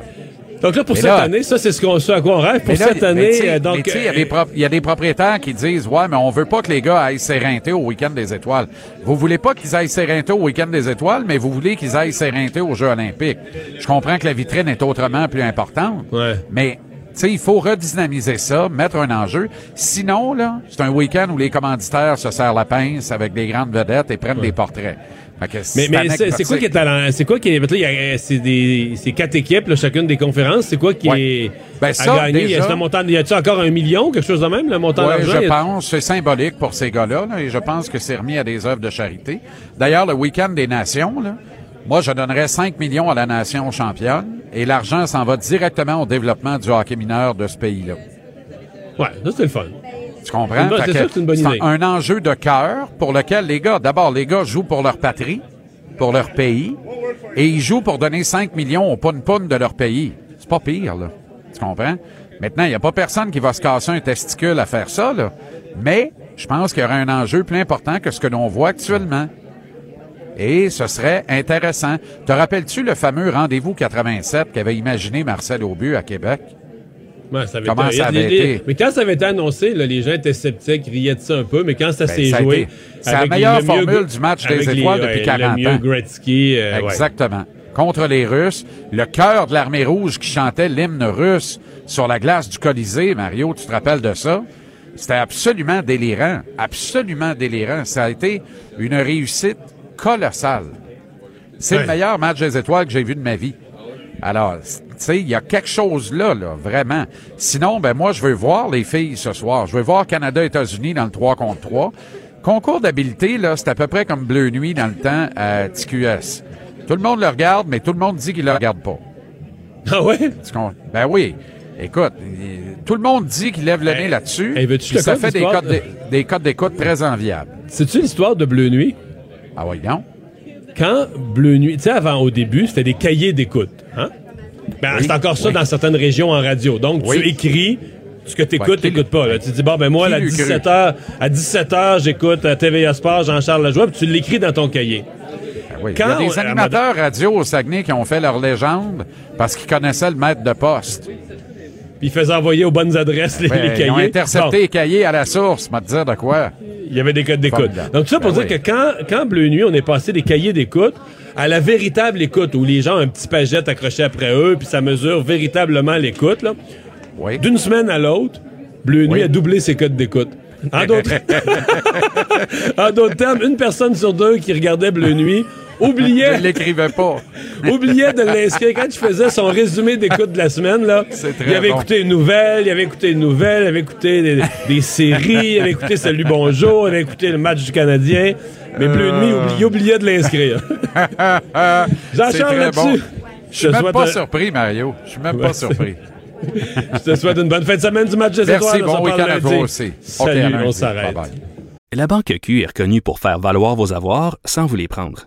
Mais quand vous pensez à votre premier compte bancaire, tu sais, dans le temps à l'école, vous faisiez vos dépôts avec vos scènes dans la petite enveloppe. Hmm, C'était bien beau. Mais avec le temps, à ce compte-là vous a coûté des milliers de dollars en frais, puis vous ne faites pas une scène d'intérêt. Avec la Banque Q, vous obtenez des intérêts élevés et aucun frais sur vos services bancaires courants. Autrement dit, ça fait pas mal plus de scènes dans votre enveloppe, ça. Banque Q. Faites valoir vos avoirs. Visitez banqueq.ca pour en savoir plus. Le retour de Mario Dumont, le seul ancien politicien qui ne vous sortira jamais de cassette. Mario Dumont et Vincent Dessureau. Cube Radio. Alors, dans l'actualité, euh, Vincent, il y a la Défense nationale du Canada qui va dépenser quelques sous pour des mitraillettes. Oui, même sous un gouvernement euh, Trudeau, le pacifiste et tout ça, il y a quand même des achats militaires qui se font. Euh, et c'est en mitrailleuse que ça se fait à grand coup de millions. entend jamais. D'habitude, on entend des achats d'avions, les achats de bateaux, les gros, les gros achats. Mais c'est rare qu'on entend ça, un contrat ou un achat massif de mitraillettes. Ouais, parce que certains pourraient peut-être penser qu'on change. Je veux dire, il y en a une de brisée, euh, t'en achètes une. Là, dire, un roulement de, des armes à feu, mais dans ce cas-là, on les achète en bloc. là. Alors, 97 millions de dollars en mitrailleuse, euh, c'est quand même euh, une dépense euh, importante pour la défense nationale. Acquisition de nouvelles mitrailleuses donc, pour équiper les forces armées canadiennes. Euh, c'est un contrat avec l'entreprise Colt, donc Colt Canada, Colt qui, qui, bon, qui a fait les M16, qui a fait des armes euh, bien connues à travers euh, le, le- le- le temps. Donc, euh, 3626 mitrailleuses avec leurs euh, gadgets et, euh, disons, kits qui les accompagnent. Euh, c'est ce qui a été annoncé aujourd'hui. Euh, faut dire- OK, c'est 3600. Ouais, 3626. Alors, tu peux faire le calcul combien on dépense par... C'est euh, déjà commencé, mon bon, cher. alors, 3626 pour 97 millions. Euh, Ça veut dire que ça coûte, je vais pas me tromper, ça coûte 25 000 une mitraillette. Une mitrailleuse. 25 000 dollars. Ben là. Bon, ben ça vient aussi avec, on comprend, des gadgets probablement de plus en plus technologiques. Euh, vient avec la- le là, système de mire, les prix-là, À lasers. ce prix-là, il faut quasiment qu'elle part à la guerre du sol, Baptiste. à part au front, au sol. Euh, bon, effectivement, ça peut paraître euh, cher. Ouais, ça je peut connais, paraître. Je connais pas beaucoup le marché des, euh, des mitrailleuses pour te dire si c'est un bon prix ou pas. Ça remplacera entre autres les C6 euh, qu'on, euh, qui ont été acquises il y a plus de 30 ans. Je connais quand même certains militaires. Effectivement, les armes commençaient à dater un peu. On en a retiré d'ailleurs du service dans les dernières Ça, années. ça, je te dirais que quand il y a des achats de notre armée, il y a peut-être ce côté-là qui est rassurant pour le contribuable. De toute façon, en général, là, on remplace pas du neuf. Là. Si je regarde nos hélicoptères, nos avions, nos bateaux, quand on décide de changer, c'est parce que... Ben, on me disait, euh, c'est sûr qu'aux aux États-Unis, euh, je pense que des fois, tu remplaces euh, du, du stock qui est encore bon. Là. Mais euh, au Canada, non. Là. Je pense que là, au bout de 30 ans de service, euh, il y a beaucoup de militaires qui sont passés sur une mitrailleuse. C'est comme le Québec. L'armée canadienne est comme le Québécois, euh, l'homme québécois moyen économe. Là. Quand il change ses bobettes, c'est parce que tu vois à travers. Quand on change d'équipement dans l'armée, c'est parce que Oui. c'est- c'est le temps. Là. Je comprends, la balle passe au travers là, de la Alors, On est rendu effectivement rendu là. Alors, je pense pas une dépense qui va être nécessairement controversée. On avait fait l'acquisition en 2017 de un peu plus de 1000 armes. Ça avait coûté 32 millions de dollars. Alors, ça fait partie de, de la vie. Ça équipera dans les prochaines années euh, nos soldats canadiens. Qu'est-ce que c'est que cette histoire de commotion cérébrale pour les soldats américains à- en Iran ou un refus de le reconnaître? Qu'est-ce qui se passe? Ben, c'est cette attaque en Irak, la réplique des Iraniens euh, au euh, bon à la, la- la mort de leur général par les Américains. On se souvient où on avait tiré une vingtaine de, euh, de missiles sur une base américaine en Irak. Ain On avait dit personne n'a été touché, personne n'a été blessé. Exact, on était bon, on content d'annoncer qu'il n'y avait pas eu d'Américains qui avaient été tués, euh, ni blessés gravement. Mais on comprend qu'il y a eu des suites quand même à ça, puisqu'aujourd'hui, euh, la- l'armée américaine dévoilait que au moins 34 des soldats sur place souffrent de commotion cérébrale et euh, dans Parce certains... que ça a explosé suffisamment proche pour cogner au cerveau. pour- Exact. Donc, on comprend que pour certains Ça- militaires qui avaient raconté d'ailleurs que c'était quand même l'enfer là, à ce moment-là de cacher dans un bunker alors que les missiles te sautent autour euh, autour de toi. Alors euh, assez fort pour causer des commotions cérébrales dans certains cas assez sérieuses parce que Ça veut dire assez fort pour avoir peur euh, solide aussi, là. ben on s'imagine Euh, Je bien comprends que tu sont pas des peureux, mais t'as quand même, là. Tu quand ça explose la proxy à côté de toi. Ben, là. au point de te donner une commotion cérébrale alors que tu es bien assis dans ta chaise, ça doit quand même être quelque chose. Euh, et c'est le 8 janvier dernier. Il faut dire qu'aujourd'hui, là, quand même euh, quelques semaines plus tard, certains de ces soldats encore souffrent de maux de tête, vertiges, nausées. Alors on voit que même s'il n'y a pas eu de conséquences mortelles. Il y a eu même des conséquences physiques sur des militaires euh, américains. Donald Trump a même réagi, par contre, minimisant, bon, on s'entend qu'il veut pas se rembarquer, je pense, dans une escalade avec l'Iran. Alors, il a dit, j'ai entendu dire qu'il y avait eu des maux de tête. Je considère pas ça comme une blessure grave. Bon, alors, euh, Ouais. ça a été... euh, il, a, il a fermé le dossier assez rapidement auprès des médias aujourd'hui. parlant de lui, le président Trump, ben il est, il pose un geste d'exception en participant à la marche pour la vie, mais avec la marche contre l'avortement. Exact. C'est le premier président euh, à participer à cette marche, euh, qui est donc le point euh, central des activités anti-avortement aux, euh, États-Unis. Alors, une marche devant le National Mall, euh, donc à Washington, je veux dire juste à côté d'où se, se, se, se passe le procès en destitution euh, de Donald Trump. Alors, il s'est présenté euh, aujourd'hui, a parlé à la foule, ce qui est quand même, on s'entend, inhabituel, là, pour dénoncer les positions radicales des démocrates sur l'avortement. Alors, je vous rappelle, il est quand même dans une marche euh, anti-avortement, mais dénonce les, euh, les démocrates qui, selon lui, sont, euh, sont euh, trop anti-avortement. Il disait, je me bats... sont en fait, trop il- euh, trop anti-avortement. Il dit, ils s'en prennent à moi parce que je me bats pour vous. Euh, Il faut se rappeler que Donald Trump se disait pro-choix en 1999, mais a changé euh, euh, au, il faut au fil changer. des là. années. Ça, ça, c'est c'est doublement déplorable. C'est déplorable parce que c'est pas sa vraie position, c'est de l'opportunisme politique. Euh, puis, bon, certains, un analyste politique pourrait peut-être me dire, regarde Mario, il n'y a pas le choix. Là. Tu veux diriger le Parti républicain aux États-Unis puis avoir la paix, faut que tu le... Il y a une partie de ta base qui est religieuse, qui veut Mais ça. tu peux être flou sur ta position, mais là, il est devant la foule. Oui, oui. Euh, Et, et ça, c'est exact. Parce que je pense que comme président, même si tu exprimes une préférence, tu devrais te garder en réserve, être le président de tous les Américains, dire que tu comprends les uns et les autres, mais les tribunaux ont tranché, puis il y a des principes. tu devrais au moins rester un peu au-dessus de la mêlée, pas dans une question aussi divisée, aller dans un clan, c'est doublement déplorable. Mais surtout qu'il est allé loin dans les phrases quand même, parce qu'il a dit, entre autres, euh, rendre hommage aux millions de femmes extraordinaires à travers l'Amérique qui se battent pour le droit à la vie. Il a dit, chaque enfant est un don sacré de Dieu. Alors là, on embarque Dieu là-dedans. Euh, disant les droits de l'homme commencent dans l'utérus. Ça, ça, c'est, excuse-moi, ça c'est des pancartes qui où c'est écrit, mais Donald Trump a quand même dit chaque enfant est un don sacré de Dieu en saluant euh, les femmes qui se battent pour le droit à la vie. Alors c'est sûr que euh, ça va ça va être mal reçu par une partie des Américains. On sait que Donald Trump travaille sur sa base et euh, ça devrait, dans bien des cas, les satisfaire. Et, et finalement, euh, il y a Boris Johnson qui signe l'accord de retrait de l'Union européenne, donc euh, le Brexit. Une étape de plus, on se rend compte que là, euh, ça avance. Ça a été Oui, tellement là, long. vrai, là. c'est pour vrai. Alors, le Royaume-Uni et l'Union européenne qui sont aux dernières formalités pour le, le dossier du Brexit, la séparation. Alors, Bruxelles et Londres ont signé aujourd'hui l'accord euh, donc de, de retrait de l'Union européenne. Alors, on fait le drôle parce que ce, ce document fait l'aller-retour là, euh, traverse la Manche à quelques reprises pour être ratifié euh, et paraffé par tout le monde.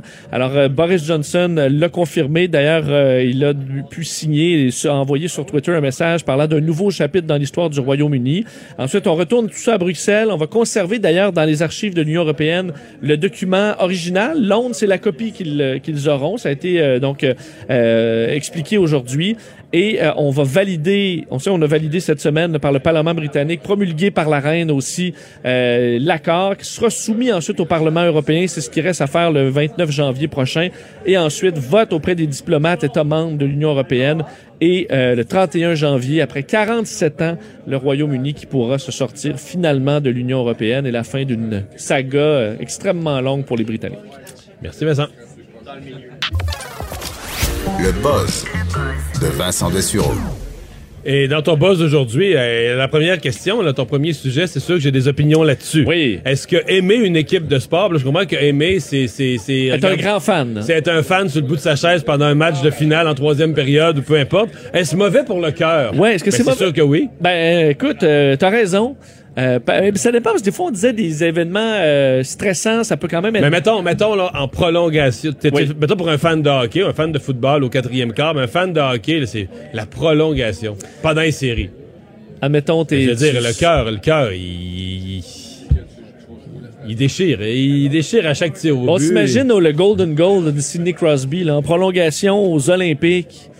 Tous les Canadiens, on a perdu quelques minutes de notre, euh, de notre vie. De notre vie, là. Ouais. Euh, et on voulait voir, en fait, certains scientifiques voulaient tester à savoir ce niveau-là de stress très intense que vivent les passionnés de sport. Est-ce qu'il y a réellement un effet sur le cœur? Et ils sont allés étudier des Brésiliens qui sont passionnés de soccer, évidemment, à un niveau euh, euh, qu'on qu'on ne voit pas Je pense ici. qu'on peut dire ça, oui. Et ils ont pris des échantillons de salive de plusieurs de ces fans, en fait une quarantaine, pendant euh, la, la défaite. Faut dire, vous allez vous souvenir probablement de ce match-là parce que je me souviens pas beaucoup de matchs de soccer. Celui-là, je m'en souviens. Euh, la défaite des, euh, des Brésiliens lors de la Coupe du Monde de 2014 au Brésil contre les Allemands qui les avaient dévissés 7 à 1. Euh, c'était euh, la honte, c'était un match incroyable pour les pour les Brésiliens et on est allé tester le taux de cortisol dans leur salive, donc un euh, euh, indice de stress intense. L'université de Oxford qui vient de, de faire paraître les résultats de cette étude-là. Vous voyez que ça a commencé quand même en 2014. Ce qu'on se rend compte, c'est que le, le niveau de pression sanguine et l'effet sur le cœur atteint un niveau qui peut être dangereux selon plusieurs. Dans les effets intéressants, c'est qu'on se rend compte qu'il n'y a pas de différence homme-femme. Alors, on disait, les hommes, souvent, ont peut-être l'impression qu'ils sont plus craqués, plus stressés, mais les femmes passionnées de football avaient le même effet euh, négatif sur le, sur le cœur. Alors, on parle d'effet euh, resserrement des vaisseaux sanguins, hausse de la pression sanguine et des dommages pour ceux qui ont, par exemple, un cœur déjà affaibli. Ça peut augmenter les, les dommages. Alors, on, on parle d'un d'un effet qui, qui peut même amener à se sentir en danger. Mais j'ai aucune surprise. Je t'écoute, mais j'ai Ouais, aucune hein? surprise. Parce que tu sais que, ben, au point où les chercheurs, puis là, c'est ce qui m'a quand même fait rire, là, euh, disent que de un, les fans naturellement vont en- ensuite se, on trouve des stratégies pour se calmer, dont l'humour et les câlins. Ah oui? Oui, même les gars, là, ils vont se prendre, en, on a perdu ou on a gagné, puis ça permet de ventiler, ventiler ventiler ce stress-là. Et le docteur derrière cette, étude- cette étude-là de Oxford suggérait au stade ou aux arénas de tamiser les lumières et de faire jouer de la musique calme après une mu- une- une- un match tendu. Donc, tu sais, après une, prolongation, là, ça se tamise Les au quatre saisons de. Vivaldi. Ouais, exact. ou Une petite chanson là de, je sais pas, Boum Desjardins là, une balade. Puis après ça, tu euh, Un peu ça- de Claude Debussy ou les Nocturnes de Chopin, quelque chose comme ça. Oui, et là tout le monde, ça, ça permettrait d'éviter des problèmes cardiaques à tout le monde. Je trouve ça quand même intéressant, surtout à l'aube du Super Bowl. Ou même, tu sais, moi qui est pas fan de football, euh, je, C'est là, que paniquer c'est pour. là que euh, l'avantage de regarder, mettons, un sport comme les dards. Ben, je ben, je suppose que si, si ton, ton dude, là, il, est pour gagner le championnat du monde, il le est prochain, un le prochain d'or, le, le prochain d'or, le cœur t'arrête Si encore. à un d'or de la médaille d'or, à mon avis, tu t'es stressé quand même. On s'en sort pas. Hein? C'est sûr qu'il y a des sports, je pense, qui amènent un, un peu Ouais. plus de stress. Et euh, je pense que le hockey fait partie de ça, assurément. Et le soccer, vu les faibles, souvent les faibles scores, là. Ouais. donc souvent, souvent on est à serré. un but, c'est souvent très Ouais. serré. Mais au hockey, ce qui est fou, c'est que, mettons, dès que tu arrives en prolongation, c'est que la rondelle est, tellement petite, tu. En une seconde, elle ça peut, peut- En une seconde, même un tir de loin, elle peut dévier sur deux patins. tu sais, la- Quand t'es malchanceux, dévie sur deux patins, sans fil le long du poteau. Puis t'es là, t'as la mâchoire qui pend au sol, c'est fini, mon équipe a perdu. C'est vrai qu'au soccer, si tu pars d'un bout du terrain, pourtant, il y a quand même un, T'as le temps de te préparer mentalement, petit dire, oh, ça va être dangereux. un petit délai. Alors, sachez-le, faites attention à votre cœur pendant le Super Bowl. Vous essayerez d'être... euh, Bon. Parce que le Canadien, pour l'instant, nous, nous rend pas trop stressés cette année. Non, mais c'est peut-être c'est bon pour la santé, dans le fond, au Québec. Une année euh, où on est sûr qu'il se passe Le rien. Canadien est jamais en série, euh, jamais de stress. La saison commence, on sait déjà qu'ils feront pas les On est relax, on est... euh, L'effet d'une marche en forêt. Mais c'est peut-être arrangé avec le ministre de la Santé, cette affaire-là. Bon, l'éthique est pas la même partout Bon. dans le monde. Ça, euh, étude, on s'en doutait, là. Oui, mais très intéressante sur le, le dilemme du euh, tramway. c'était bon. Qu'est-ce que le dilemme du tramway? ton tramway, qui a, vous êtes cinq personnes et vous allez dérailler, mais tu peux virer euh, le, le tramway, le changer de rail et aller tuer quelqu'un, mais sauvant toi et les autres passagers. OK? Qu'est-ce que tu fais? C'est entre mourir, toi, avec tes passagers, ou changer de rail pour te sauver la vie, mais tu sais que tu vas tuer quelqu'un qui est sur le rail. Ouais, est-ce que tu sacrifies Ben, quelqu'un pour le que c'est un greater good? Moi, je pense que c'est un faux débat. Je pense que tout le- les gens vont dire, si tu leur poses la question en théorie, Oui. les gens vont te dire des réponses différentes. Donc, des bien-pensants vont te dire, ah non, moi, je me laisse. Mais je pense que placé devant la situation, 100% des humains sauvent leur vie puis tuent le, le- se disant, ben, je, je le connais pas, il est sur le rail, et tant pis Bon, pour je te lui. mets un autre scénario. OK. T'es sur le même tramway, mais la façon de l'arrêter pour ne pas mourir, c'est de pousser le plus gros en avant des rails. OK? Ça, c'est... euh, là, est-ce que c'est différent? C'est un dilemme éthique plus complexe. Bon, ben, je te pose la question.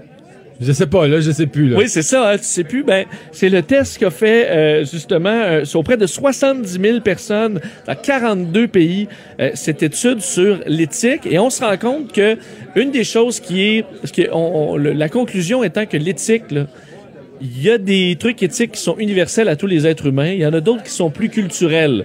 Entre autres sur le fait de pousser le, le gros devant les rails. Dans les 42 pays, tout le monde trouve que c'est déplacé. Tu comprends? Ah oui? Alors que ce qui est de changer de voix en tuant quelqu'un, qui ultimement tue quelqu'un, là. Comprends? C'est tuer une Ouais. personne pour en sauver cinq. plusieurs.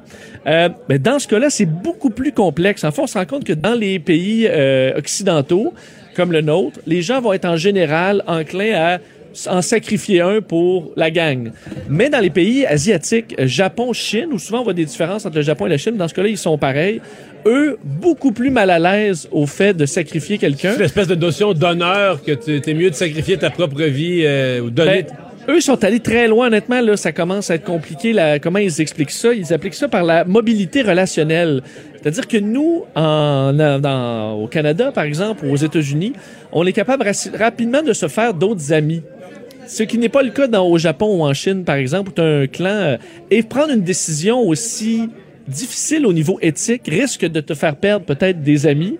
Alors, les Japonais et les Chinois faire ce genre de mouvement éthique un peu, euh, disons, euh, à risque, là, vont pas prendre, vont, vont préférer rien faire. Tandis que nous, on est comme on tuera du monde. S'il y a des gens dans mon entourage qui sont pas à l'aise, je me trouverai d'autres amis. Alors le fait de d'avoir un clan que tu dois préserver, ça t'amène à faire être plus prudent au niveau des choix éthiques en Asie que ici. C'est ce qu'ils font comme euh, comme comme analyse. Et euh, mais alors ça montrait qu'au niveau culturel, l'éthique change pour certains points, mais sur le fait de pousser le gros devant les rails, tout le monde trouvait ça déplacé de façon générale. Alors ça montre qu'il y a quand même au, au niveau éthique quelque chose dans l'humain qui est Universel. universel. Alors c'est intéressant parce que certains philosophes n'étaient pas d'accord sur est-ce que euh, c'est le cas. Et euh, faut croire que tout le monde avait raison parce que certains éléments sont culturels et d'autres éléments sont tout simplement dans notre humanité générale. Alors vous poussez pas le gros devant puis vous mourrez tout le monde ensemble parce que ça ça se fait pas. Bon. Statistique assurante pour ceux qui ont peur de l'avion. Oui, parce que euh, toi-même, qui est un quelqu'un qui apprécie pas nécessairement l'avion autant correct, que moi. C'est correct, mais je trippe pas. Bon, euh, J'irai pas pour le fun dans ton avion pour aller nulle part juste pour te Ah, virer en rond au-dessus de Montréal. OK, bon, je comprends. C'est une bonne différence. Mais le MIT euh, arrive avec des chiffres intéressants. On le savait là, que le, le- le- le- dans les dernières années et les dernières décennies, la sécurité aérienne a monté. Mais ce qu'ils ont fait, c'est par décennie pour se rendre compte parce que dans les années, il y a des fluctuations, évidemment, selon les écrasements. Mais euh, les chiffres sont quand même intéressants. La dernière décennie, tu avais par vol, euh, en fait par passager qui embarque dans un avion, une chance sur 8 millions de mourir. Hey, c'est même pas mal. C'est plus que de gagner à l'auto. Oui, tu as plus de chances que le- au Lotomax. là. Alors, 1 sur 8 millions, faut dire que tu vas voir les chiffres au Canada sont différents. là. En fait, c'est 1 Ah, sur... c'est sur Terre, ça. C'est sur Terre. confondu sur Terre. Au ouais. Canada, ce serait plus 1 sur 33 millions. Ah, c'est mieux. Alors, c'est quand même mieux. Mais si on prend cette, ce, ce numéro global-là, 1 sur 8 millions, ça, c'est la dernière décennie. Une décennie plus tôt, Donc 2000 à 2010. de, en fait, 98 à 2007, on s'entend, les, ouais, avions, euh, les avions étaient modernes là, dans ces années-là. Ouais. C'était 1 sur 2,7 millions.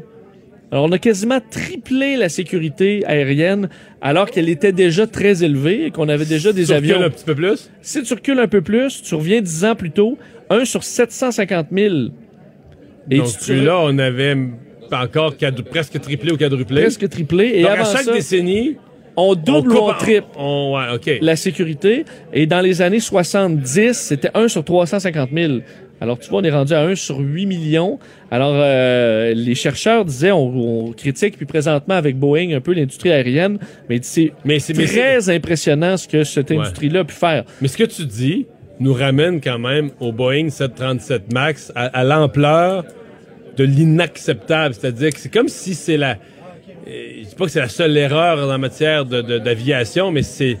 que Moi, là, à mon âge, de mon vivant, c'est le plus gros. J'avais appelé ça un glitch. C'est-à-dire que... Ben, c'est une co- tache noire sur un panneau blanc. Là. une Alors, erreur de vraiment ça. conception où on se rend compte qu'on a vraiment mis à risque la sécurité des gens, qu'entre les pilotes, il y avait de l'inquiétude, on l'a fait par... C'est terrible. Mais ça vient peut-être aussi de ces statistiques incroyables qui font qu'à un moment donné, on se sent un petit peu à l'abri. Tu te dis, ah ben des crashs, il n'y en a plus. Alors, tu, tranquillement, tu tournes un peu plus les coins ronds. Euh, et euh, on se rend compte que, évidemment, par région, je te dis 1 sur 33 millions, ça c'est dans les pays euh, occidentaux. Et la Chine, maintenant, qui et c'est d'ailleurs la, la grande différence là, de, de- de ce grand bond de sécurité dans le dernier 10 ans, c'est en grande partie dû à la Chine, qui était très peu sécuritaire au début des années 2000, qui a embauché des experts de par le monde, qui ont emba- enga- acheté les meilleurs simulateurs de vol, ont vraiment donné un coup pour sécuriser leurs, euh, appareils et qui sont rendus au niveau euh, à peu près de ce qu'on a ici. Alors, 1 sur 33 millions dans ces pays-là. Dans les pays, disons, Mais je, je- je me souviens d'avoir regardé des statistiques. Certains pays africains, certains pays sud-américains avaient des statistiques des taux d'accident qui étaient un petit peu hors normes là, par rapport aux, Ben- grandes, aux grandes compagnies des pays industrialisés. là. Si on va dans Afrique, certains pays d'Asie aussi très pauvres et en Amérique latine, c'est un sur euh, une personne par million. Alors tu vois, c'est huit fois plus dangereux que la moyenne, dangereux, mais 33 c'est quand fois. même juste un sur un million. Mais c'est 33 fois plus dangereux que euh, voler sur Air Canada ou WestJet ou autre chez nous. Alors, euh, et sachez-le, le chercheur dit avoir peur d'avion, c'est un peu comme avoir peur d'aller au supermarché et que le toit vous tombe dessus. Non. Bon, mais encore là, non, parce que c'est quand même vraiment rare qu'il tombe un toit d'épicerie sur Puis, quelqu'un. puis si le toit du supermarché tombe, t'as une meilleure chance de survie que toute foire à 33 000 pieds, là. Non? D'être Oui. chanceux, puis que le rack, euh, le rack de sucre euh, te tient ça. Non? Que tu tombes dans un tas de neige, Ouais, bien pas. mou. Euh, effectivement, t'as raison. T'as raison. En tout cas. J'étais pas d'accord Ah, avec cette comparaison de- non plus. Une question de, de perception. Merci, Vincent. Merci. Ah, et Ah, non, non, non, non, Les têtes enflées. Voici Master Bugarici. Ouais, il va falloir que tu patientes, Master, parce que là, il y en a un autre. euh, ouais, ouais, non, non. Euh, Ouais, attends, ça inquiétude entourant l'explosion possible d'un avion. Euh, d'un d'un d'un satellite. De satellite, pardon. D'un satellite. Euh, vous avez peut-être vu cette, euh, cette nouvelle-là aujourd'hui qui, euh, qui m'intéresse beaucoup parce que euh, c'est un satellite de DirecTV qui, euh, qui est en orbite, enfin en orbite, qui est en orbite géostationnaire depuis 2015. Un gros satellite euh, qui pèse... De télé, de télécommunication. télécommunication. Un satellite de 3700 kilos, donc c'est toute une machine, 41 mètres de long. Euh, le problème, c'est que dans les derniers jours, le 19 janvier dernier, on a eu une anomalie majeure sur une des batteries et euh, le satellite risque d'exploser. Alors là, on a ventilé une partie du, euh, fait, d'urgence, une partie du carburant. On va essayer de déplacer le satellite de son orbite de 30, de 300 km plus loin, parce que s'il explose, euh, ça ferait d'un tas de, évidemment, de débris qui euh, pourrait détruire d'autres satellites. Et ce qu'on s'inquiète, ce qu'on appelle toujours le syndrome de Kessler, c'est-à-dire une réaction en chaîne dans l'espace euh, de satellites qui se détruisent en mille morceaux, qui détruisent d'autres satellites, qui détruisent d'autres petits morceaux de l'un vont frapper les autres. et dans une réaction en chaîne, euh, rendre l'espace pratiquement inutilisable jusqu'à la trop de fin des temps parce qu'il y a trop de débris. Alors, on est à faire ces mouvements d'urgence parce qu'aller présentement. passer le râteau pour ramasser les débris dans l'espace, c'est tout une job. Là. C'est très, c'est c'est plutôt impossible. Alors, on est en train de faire des manœuvres. C'est très rare ce genre d'incident-là qui implique des satellites. Alors, on va le surveiller dans les prochains jours. Merci. Bon, là, Master, c'est à toi. Les têtes Je peux y aller? Je peux y aller, on est Têtes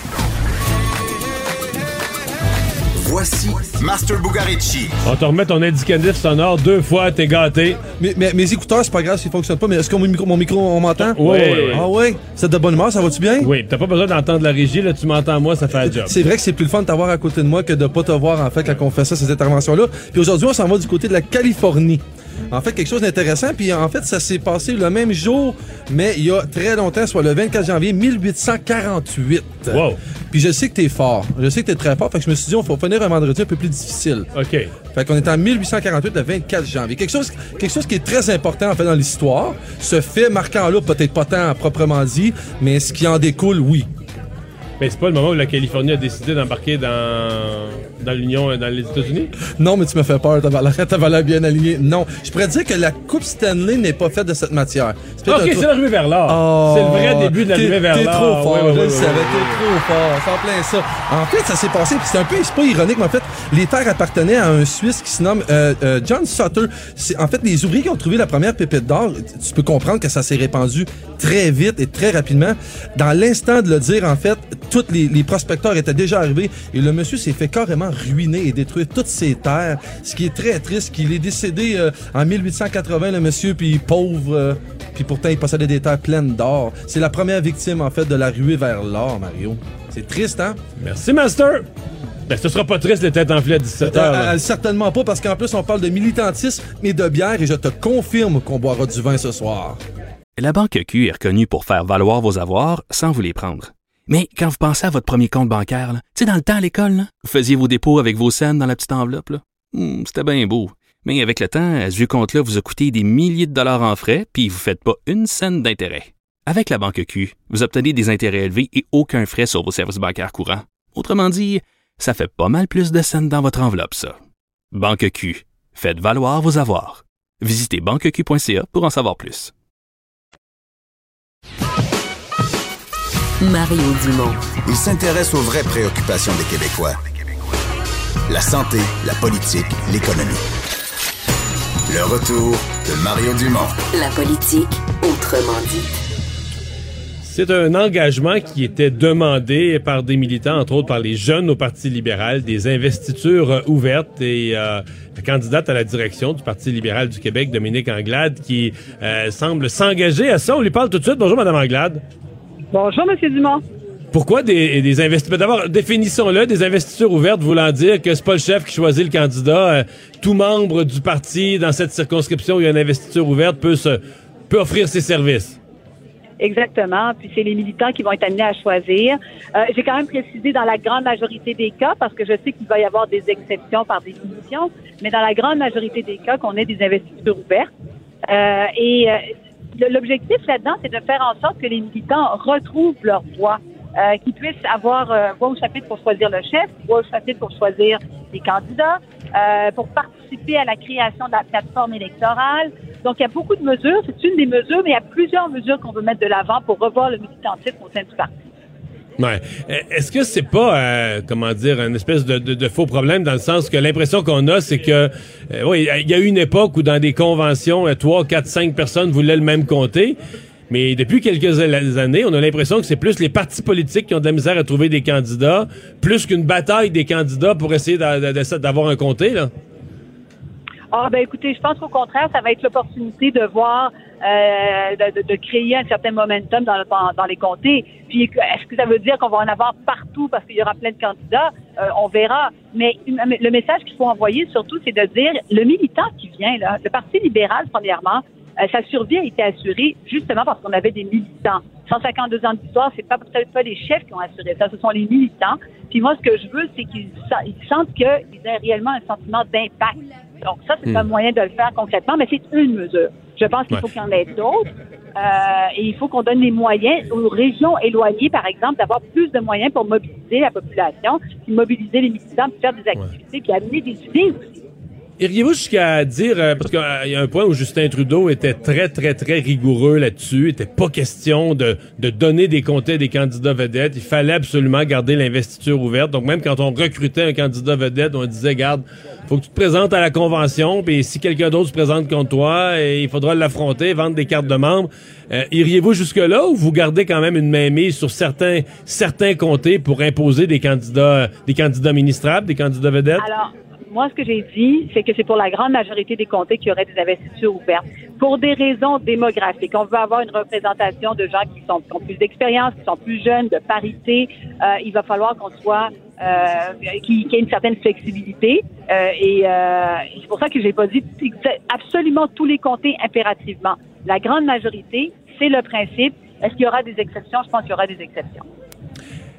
Cette semaine, euh, alors qu'il était question de réforme du mode de scrutin, il y a des groupes de femmes qui sont venus à l'Assemblée nationale, euh, parlant pas tellement de la réforme du mode de scrutin, mais insistant surtout sur l'importance que les règles euh, de la loi sur les, les élections au Québec imposent aux partis politiques euh, la parité, là, donc à la limite là, la parité à 55 ou 40 versus 45 d'hommes et de femmes.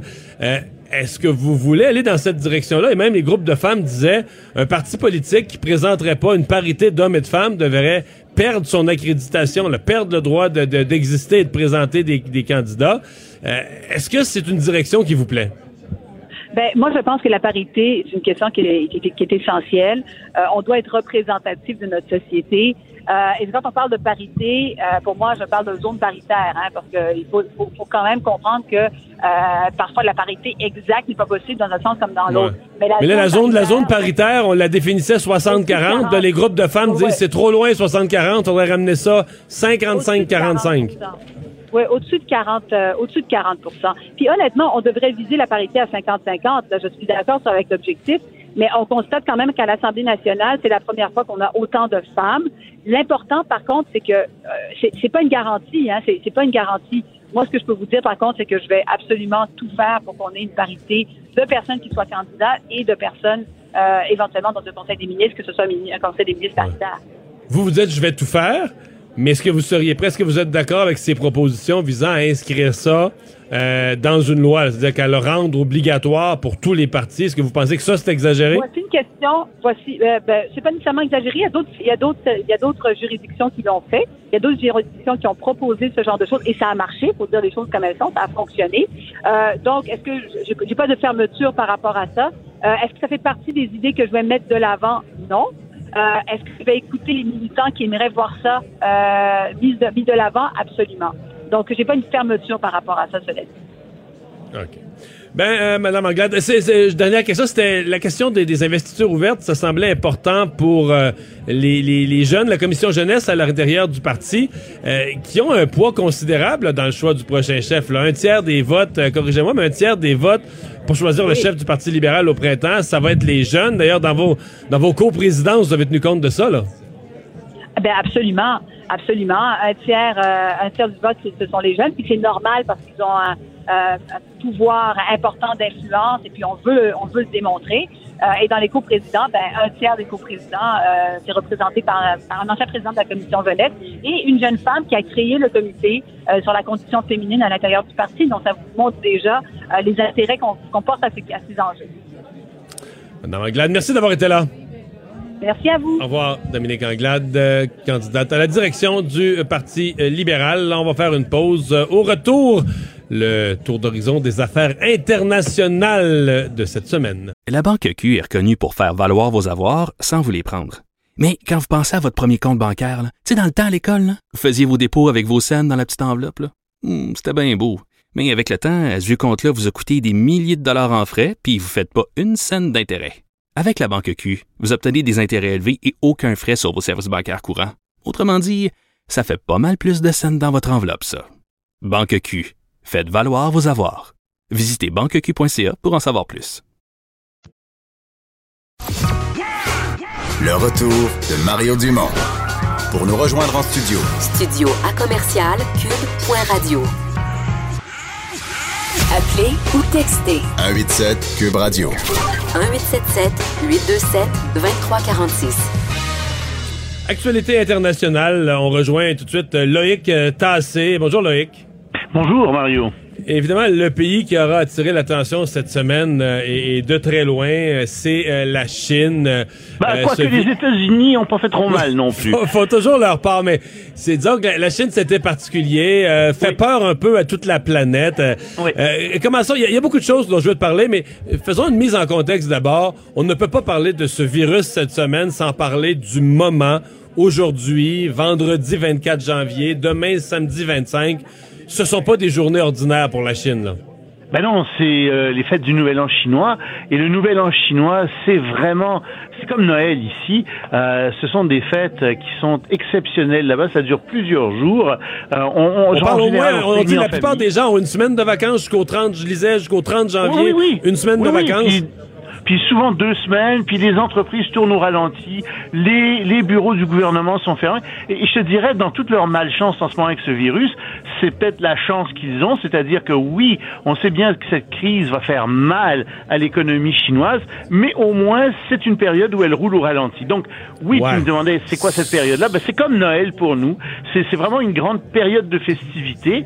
Et, euh, Sauf que des rassemblements, des rassemblements familiaux ou amicaux, c'est des, des, contacts entre êtres humains, c'est ce qu'on veut pas en cas d'épidémie. Ben, c'est des centaines de millions de personnes qui se déplacent à ce moment-là. Alors, effectivement, on veut pas ça, mais euh, essaie donc toi, d'empêcher des centaines de millions de personnes de se rendre chez eux. Tu sais, il y a 30 ans, la Chine, c'était à 80% rural. Maintenant, c'est quasiment le contraire. Alors, les gens retournent dans leur village natal, dans leur ville natale, ils font la, la- le, le gros party, mais c'est c'est comme je te dis, c'est des milliers, c'est des centaines de milliers de personnes qui se déplacent, et évidemment, ça pose un problème de contagion. Mais, mais attends, moi je regarde ça, puis je te dirais que jusqu'à hier, même ce matin, je me disais ah oui, le gouvernement a bien raison, c'est malheureux, mais effectivement, tu sais, il faut qu'il fasse ça. Sauf que je regarde les chiffres, je regarde où est rendu ce virus-là. Il est partout en Chine. Sauf au Tibet, puis je sais plus, dans une autre province. Bon, il est dans presque toutes cas. les régions. Là. Il y a trois ou quatre régions qui ont beaucoup de cas, mais euh, en- entre 1 et 5 cas, c'est presque toutes les régions. Là. Un minimum d'un à 5 cas, c'est presque partout. Exactement. Là, tu dis, oui, mais attendez, là, s'il y a des cas partout, puis si vous voulez empêcher les gens de se déplacer d'une province à l'autre, qu'est-ce que ça donne si le virus est rendu partout? Et là, je pense que on, on a affaire, en fait, à un gouvernement chinois qui panique un peu au niveau international, puis qui se dit, ouais, mais il y a une vingtaine d'années, tu sais, tu te souviendras du- de la crise du SRAS en 2003, on m'a accusé de ne pas assez faire de choses, euh, de pas prendre de, de- de bonnes mesures. Alors, Mais, mais aussi, Loïc, on les avait accusés, on les avait accusés d'avoir pris trop de temps avant de dévoiler, dévoiler la communauté internationale. Là, cette semaine, j'entendais l'Organisation mondiale de la santé qui félicitait quand même le gouvernement chinois là, pour un, un avertissement rapide au Mhm. reste du monde. Mais permets-moi de mettre un bémol. Ouais. La ville de Wuhan, elle, semble-t-il, a pris pas mal de temps avant euh, de prendre des mesures.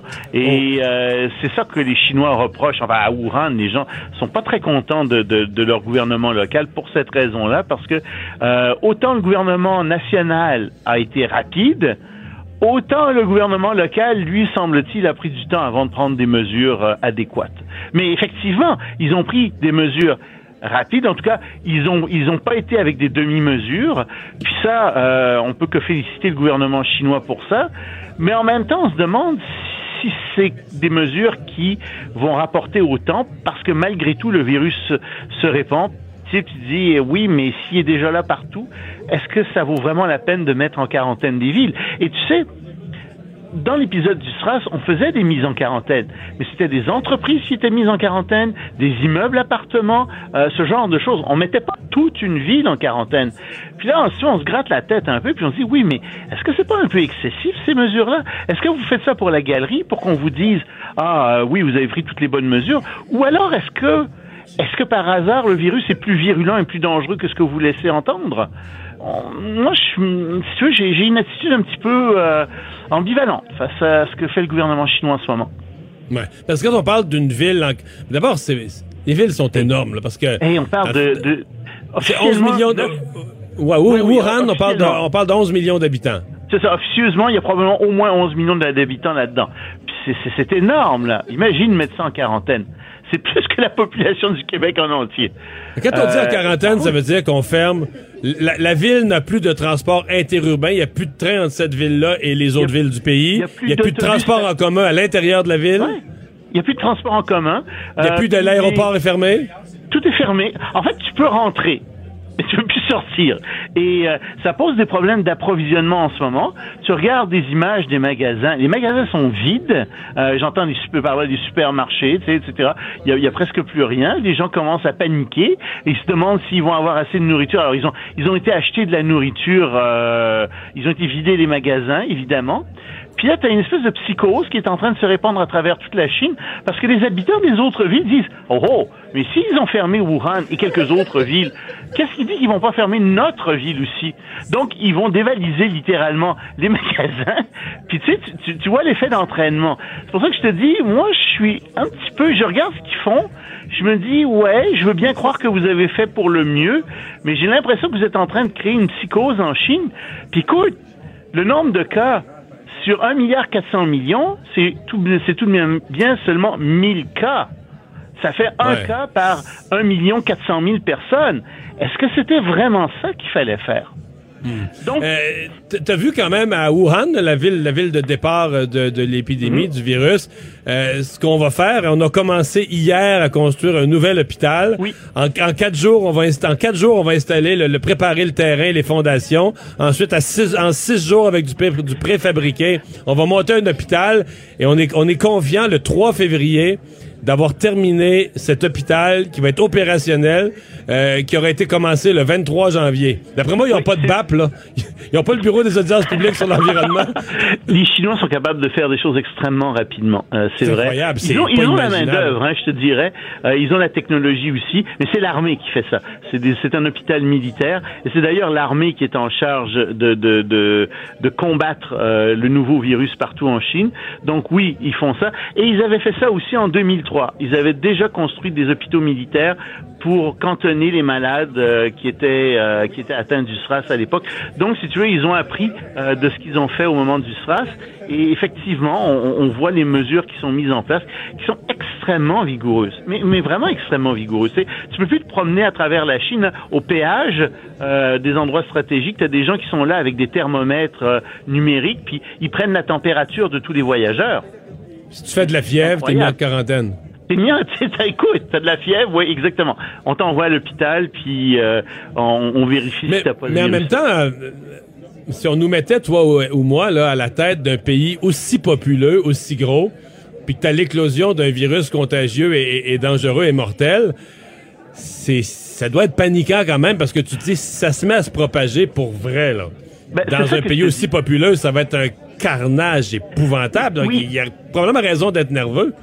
T'as tout à fait raison. C'est pour ça que je te dis, bah, j'ai une attitude qui est un peu, un peu ambi- ambivalente parce que je me dis, bon, hein, qu'est-ce qu'ils font? Est-ce que c'est exagéré? Est-ce que c'est une démonstration de force? Mais d'un autre côté, je vois bien qu'il y a 1 milliard 400 millions de personnes, puis tu veux pas non plus que ça se répande. Mais tu vois, moi, ma réflexion, elle me porte sur le reste du monde. Je me dis, en Chine, ce pays-là a les moyens de faire ça. Mais est-ce qu'au Québec, on aura les moyens de faire quelque chose comme ça si jamais on était frappé par un tel virus? J'en suis pas sûr.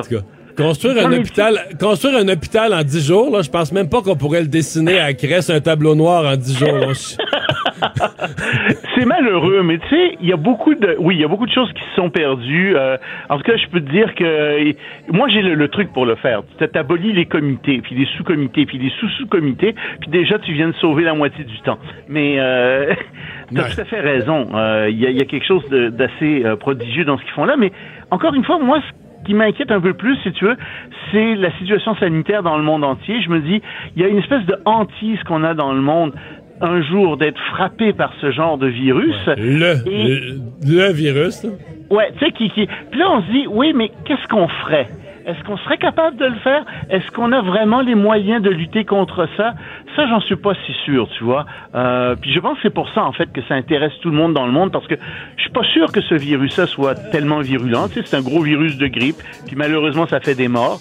Mais je pense que derrière ça, il y a cette peur-là. On se dit, oui, mais un jour, on va peut-être en avoir un qui va vraiment être dangereux, puis qu'est-ce qu'on va faire? Est-ce qu'on va être Et dans capable? ce sens-là, ouais. Voilà. Mais merci beaucoup, de Loïc. C'est tout le temps qu'on a. fait plaisir. Salut. On se reprend, au revoir.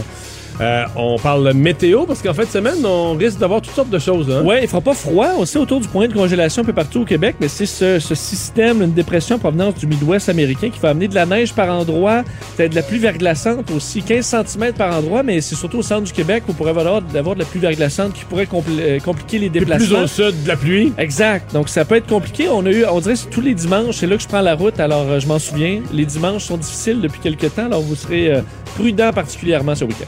Ça pourrait être le cas d'un autre dimanche. Euh, On vous a parlé en direct du Salon de l'Auto de Montréal. C'est le dernier week-end. Merci d'avoir été là au cours euh, de ces deux dernières heures. Cette émission est maintenant disponible en podcast. Rendez-vous dans la section balado de l'application ou du site cube.radio pour une écoute sur mesure en tout temps. Cube Radio, autrement dit. Et maintenant, autrement écouté.